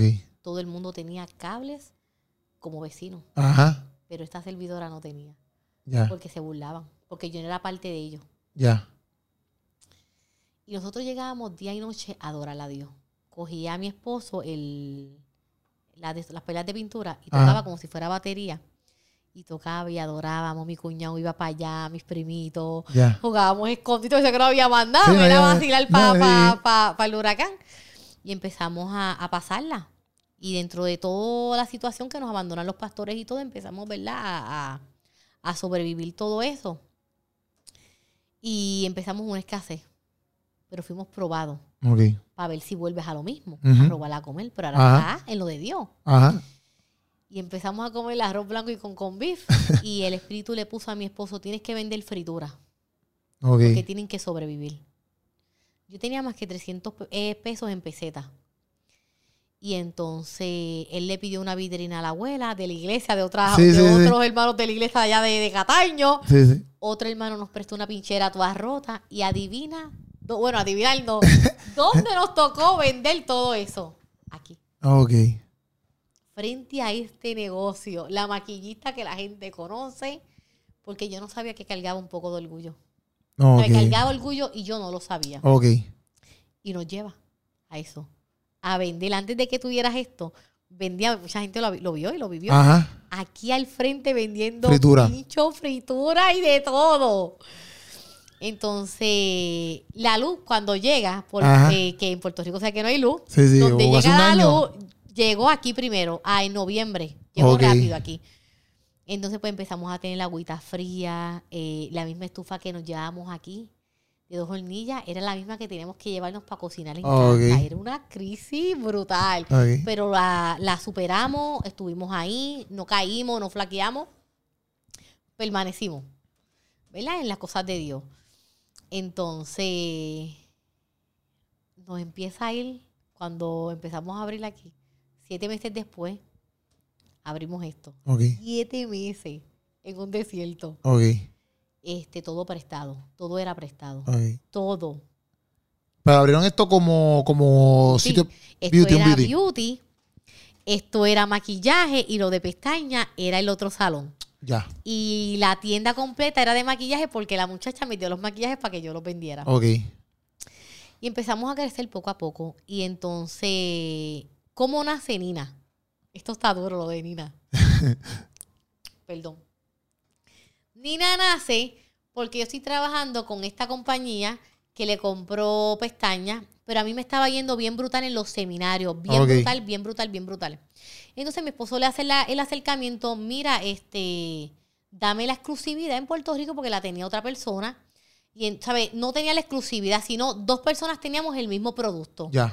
Pero nosotros vendíamos más que esa persona. Y mi esposo le dijo, mira, dame la exclusividad a mí. Y te la compro. Porque nos estaba yendo bien brutal. Entonces lo de maquillaje y lo de pelo no me estaba funcionando, que era mi mentalidad. Ok. Me empezó a fluir lo de las pestañas. Ok. Y entonces la muchacha me dice, pues mira, este, al tiempo le dice, mira, pues no me aprobaron para darte la, clu- la exclusividad. Este, al fin y al cabo, ellos perdieron. Pues nosotros seguimos comprándole el producto, pero lanzamos nuestras 50 primeras cajas que fueron unas porquerías. Las de experimental. Y entonces, y poco a poco, la experiencia, la experiencia, el tiempo mejorando, mejorando. Y creamos un imperio de lo que es Nina Lash. Ok. Entonces, yéndonos ya bien brutal, empezamos. Pero ustedes buscando sus propias, las pruebas, o sea, cre- fabrican no, pruebas para lanzar nuestra propia línea. líneas, exacto. ok. Entonces, y nuestras primeras caídas, como te mencioné, fueron Sí, sí, sí. Entonces pusimos Nina. Nina viene de mi perrita que murió. Entonces Ok. le pusimos Nina Lash. Ok. Entonces, pues nosotros nunca cogimos préstamos para coger nada fiado ni nada. Todo el mundo nos denegaba todo. Ok. Tampoco nos queríamos embrollar. ¿Qué pasa? De que mi esposo empieza a hacer trámites, pa- nos empieza a ir bien. Ajá. Y mi esposo empieza a hacer trámites para tener una casa, que es el sueño de todo el mundo. Ajá. tener una casa propia. Entonces, la del banco que sí, que estaba cualificado, que todo estaba ready, que todo estaba preparado. Entonces, pide el dinero que está, está todo, tenemos todo ahí, buen Set, point. crédito, todo. Y yo le decía a mi esposo, ten cuidado porque aquí hay algo que no me cuadra, hasta que yo no vea los papeles, no me cuadra, no me cuadra. Tuvo como seis meses él bien ilusionado. Entonces, llega el día de la firma, la semana antes, le dice que no se lo aprobaron. Él estuvo de luto. Sí. Eso estuvo de luto como por tres meses. Estuvo de luto. Entonces, cae lo de la cuarentena. Ya estoy teniendo éxito. Ok. Tengo ya éxito en lo que estoy haciendo. Y el espíritu me mostró, yo tenía un equipo bien grande de trabajo. Ok. Y me dijo, te van a traicionar. Te prepara. Él te, él- cuando viene lo bueno o te prepara. Ok. y se van a ir todos. Para la cuarentena tuviste que todo el mundo estuvo, que si las mascarillas, Sí, eh, sí, sí, todo sí. el bebé, todo el mundo, todos los beauty grabando. Sí, sí, sí. Yo era de una de esas. Pues en una de las reuniones pasó lo que el espíritu me había mostrado. Y el espíritu me dijo, te voy a entregar una academia Ok, por tu fidelidad. ok. O sea, y me dijo, te vas a pasar esto primero, Ajá. Pero te voy a entregar esto. Ok. Es cuestión de tú resistir. Eh, pasamos ese desierto. Se nos fueron todos. Todo lo que estaban a lo de ustedes. Todo. Y sin mentirte, en cuestión de días, se fueron y al otro día yo tenía la academia. Así Wow. fue. Yo me fui en plena cuarentena. Ajá. Me negan la casa, Ajá. me traicionan y me abandonaron todo. Ajá. Y yo me fui en cuarentena, sold out, todo vendido. Con depósito y todo. Wow.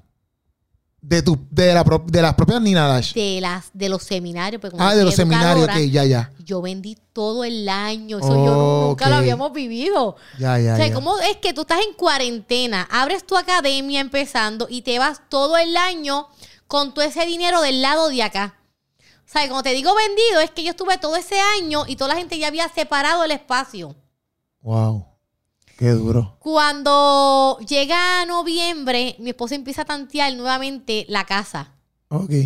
Cuando él un día va a la TH, a, la TH móvil, no, al banco, Ajá. a la TH, Ajá. en el puesto, él saca y vuelve y mete la tarjeta. Y se contra, déjame esto es un error. Mete la tarjeta y saca el papel. Tenía los chavos para comprar la casa cash. Y después va allá y le Llama al dueño, llama al dueño de, de la casa. ¿Cuánto es lo más que tú me vas a dar la casa? Y le dijo, mira, realmente yo estoy cansado de lo del CRIM. Dame lo que, lo que cuesta la casa. No me interesa ganarme nada. Ajá. Es una victoria. Porque no se quiere ganar nada. Nos vende la casa. Y te digo la verdad que nos sobra hasta una piscina. piscina, terraza tenemos. Qué duro. Un casón. Y lo más brutal es en la misma urbanización. Y obviamente Dios no lo hace para pisotear porque Dios no es así. Dios no opera como el ser humano. No para pisotearle a la gente ni nada. Realmente, pero lo menospreciado, Dios lo coge y lo levanta. Obligado. Y se burlaron. ¿Sabes cuántas veces frente a mi cara me decían, pero yo tengo mi casa? Sí, sí, sí. Y que tú digas, tú tienes tu casa, pero tú se la pagas al banco y yo Salda. la debo, mira, aquel que está allá arriba. Porque mi deuda no es con el mundo, mi deuda es con quién? Sí, con Dios. Con Jesús. Sí, sí. ¿Sabes que está brutal? Sí, sí. Y yo llego a la, a la urbanización y yo digo, my God, o sea, una casa hermosa, pero todo lo que yo viví antes de estar ahí, ellos no lo van a entender. Sí, sí, sí. Ellos no lo van a entender. Y el, en febrero 28 cumplía un año. Y ese mismo año que cumplía, le compré una casa a mi abuela. Duro.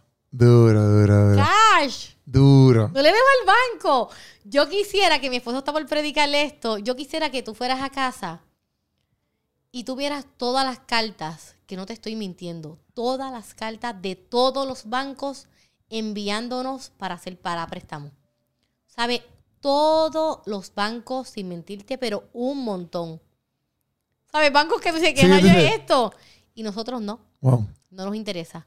No tenemos deuda. Sí, sí. No tenemos Eso es lo que nada. puede existir en la vida. No tenemos deuda. Sí. Lo que, los negocios, lo normal. Pero yo no le debo a ningún banco. Hoy puedo dormir en paz, tranquila. Y hoy viaja con todo esto, ¿verdad? De Nina Lash haciendo seminarios por un montón de países. Estamos, tuvimos ahora, cuando tú me escribiste, estábamos en México y vimos, mi esposo fue el que lo vio. Mira, te escribieron. Y yo, pues dile de una que sí, porque te seguimos. y entonces en un evento de México, eh, viajamos el mundo, eh, certificamos eh, a nivel este, mundial. Eh, me certifiqué como la chista. Eh, antes de certificarme y ser una pro, como uno dice, ¿verdad? Me robaron las primeras veintipico certificaciones, la gente me engañó, me robó. Eran literalmente papeles Ok. hasta que me cansé y dije, quiero ir a la matriz. Ok. La matriz me costó un ojo a la cara, pero viajé a Kazajistán, que son 38 horas de vuelo de aquí de Puerto Rico hacia allá. Ok. Eso, es la, eso está entre Rusia y China, entre, Ok. está bastante cerca. Entonces, soy la primera puertorriqueña certificada y la tercera latina Duro. este, que puede certificar y es válido. Este, duro. Tuve de donde Dios me sacó, Sí, sí, sí, full, me full. llevo. Este, y a nivel mundial nos conocen, este, damos seminario en Colombia, nos siguen gente de Perú, de todos lados, Duro. inspirando el mundo, porque la gente ve lo que ¿verdad? hemos vivido y a donde Dios nos ha llevado. Duro. Este, y en este evento de México, algo, ¿verdad? Que yo viví fue que, que ya nos vamos, ya nos vamos casi. es que yo viví esto que yo fui para ese evento, pero yo dije, Señor, yo quiero darte la gloria a ti. Yo quiero que lo de las pestañas pase a segundo plano. Ya. Tengo éxito, ya no me, te di, ya te mencioné, tú sabes, sigue a Dios y lo demás te va a Sí, seguir. sí, sí. Y yo dije, yo quiero hablar de ti. Entonces me tocó el segundo día de la exponencia. O sea que el día antes hubieron muchas mujeres que se pararon en la tarima y llevaron sus puntos de vista. Ajá. Y entre eso, una mencionó, aquí no, yo recomiendo que no hablemos ni de religión ni de política. Sí. Y yo en mi mente decía, ella no sabe lo que va a pasar cuando yo me trepe en ese escenario. Yo como que me transformo cuando tengo el micrófono, como ya puedes ver, no dejo de parar de hablar. Entonces, y cuando yo estoy bien nerviosa el día, nerviosa en el sentido porque sé que el espíritu me, me domina, yo dejo que haga conmigo lo que, Sí, sí. Lo que él quiera. Y yo dije, yo tengo que bajar diferente. Y yo fui a Nueva York, me compré unas botas rositas de brillo mientras estaban ellos todos bien clásicos. Ajá. Blazer. Yo dije que yo tengo, porque la gente piensa que tú buscar de Dios, tenemos Sí, que, Sí, sí, hay que tú de una manera específica. Sí, sí. Y yo me puse unas botas de brillo llenas de diamantes. con un pantalón rosita, el blazer rosita, el moño, la honda, las extensiones, olvídate. Duro.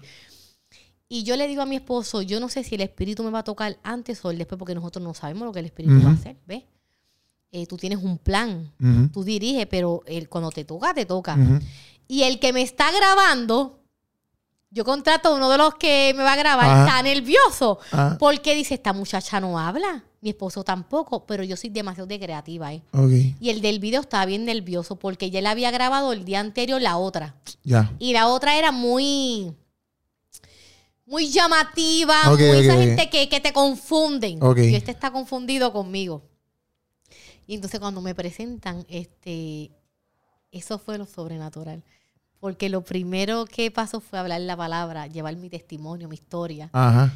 Y yo quisiera que la misma persona que mencionó el día antes de Argentina, ella, ella lloraba y decía, wow, yo nunca, yo tengo videos que sale ella, que yo lo bajé en las redes, yo nunca había llorado en una exponencia como la de Nina. O sea, esa Oh. mujer viene de abajo, no, de más abajo. Oh.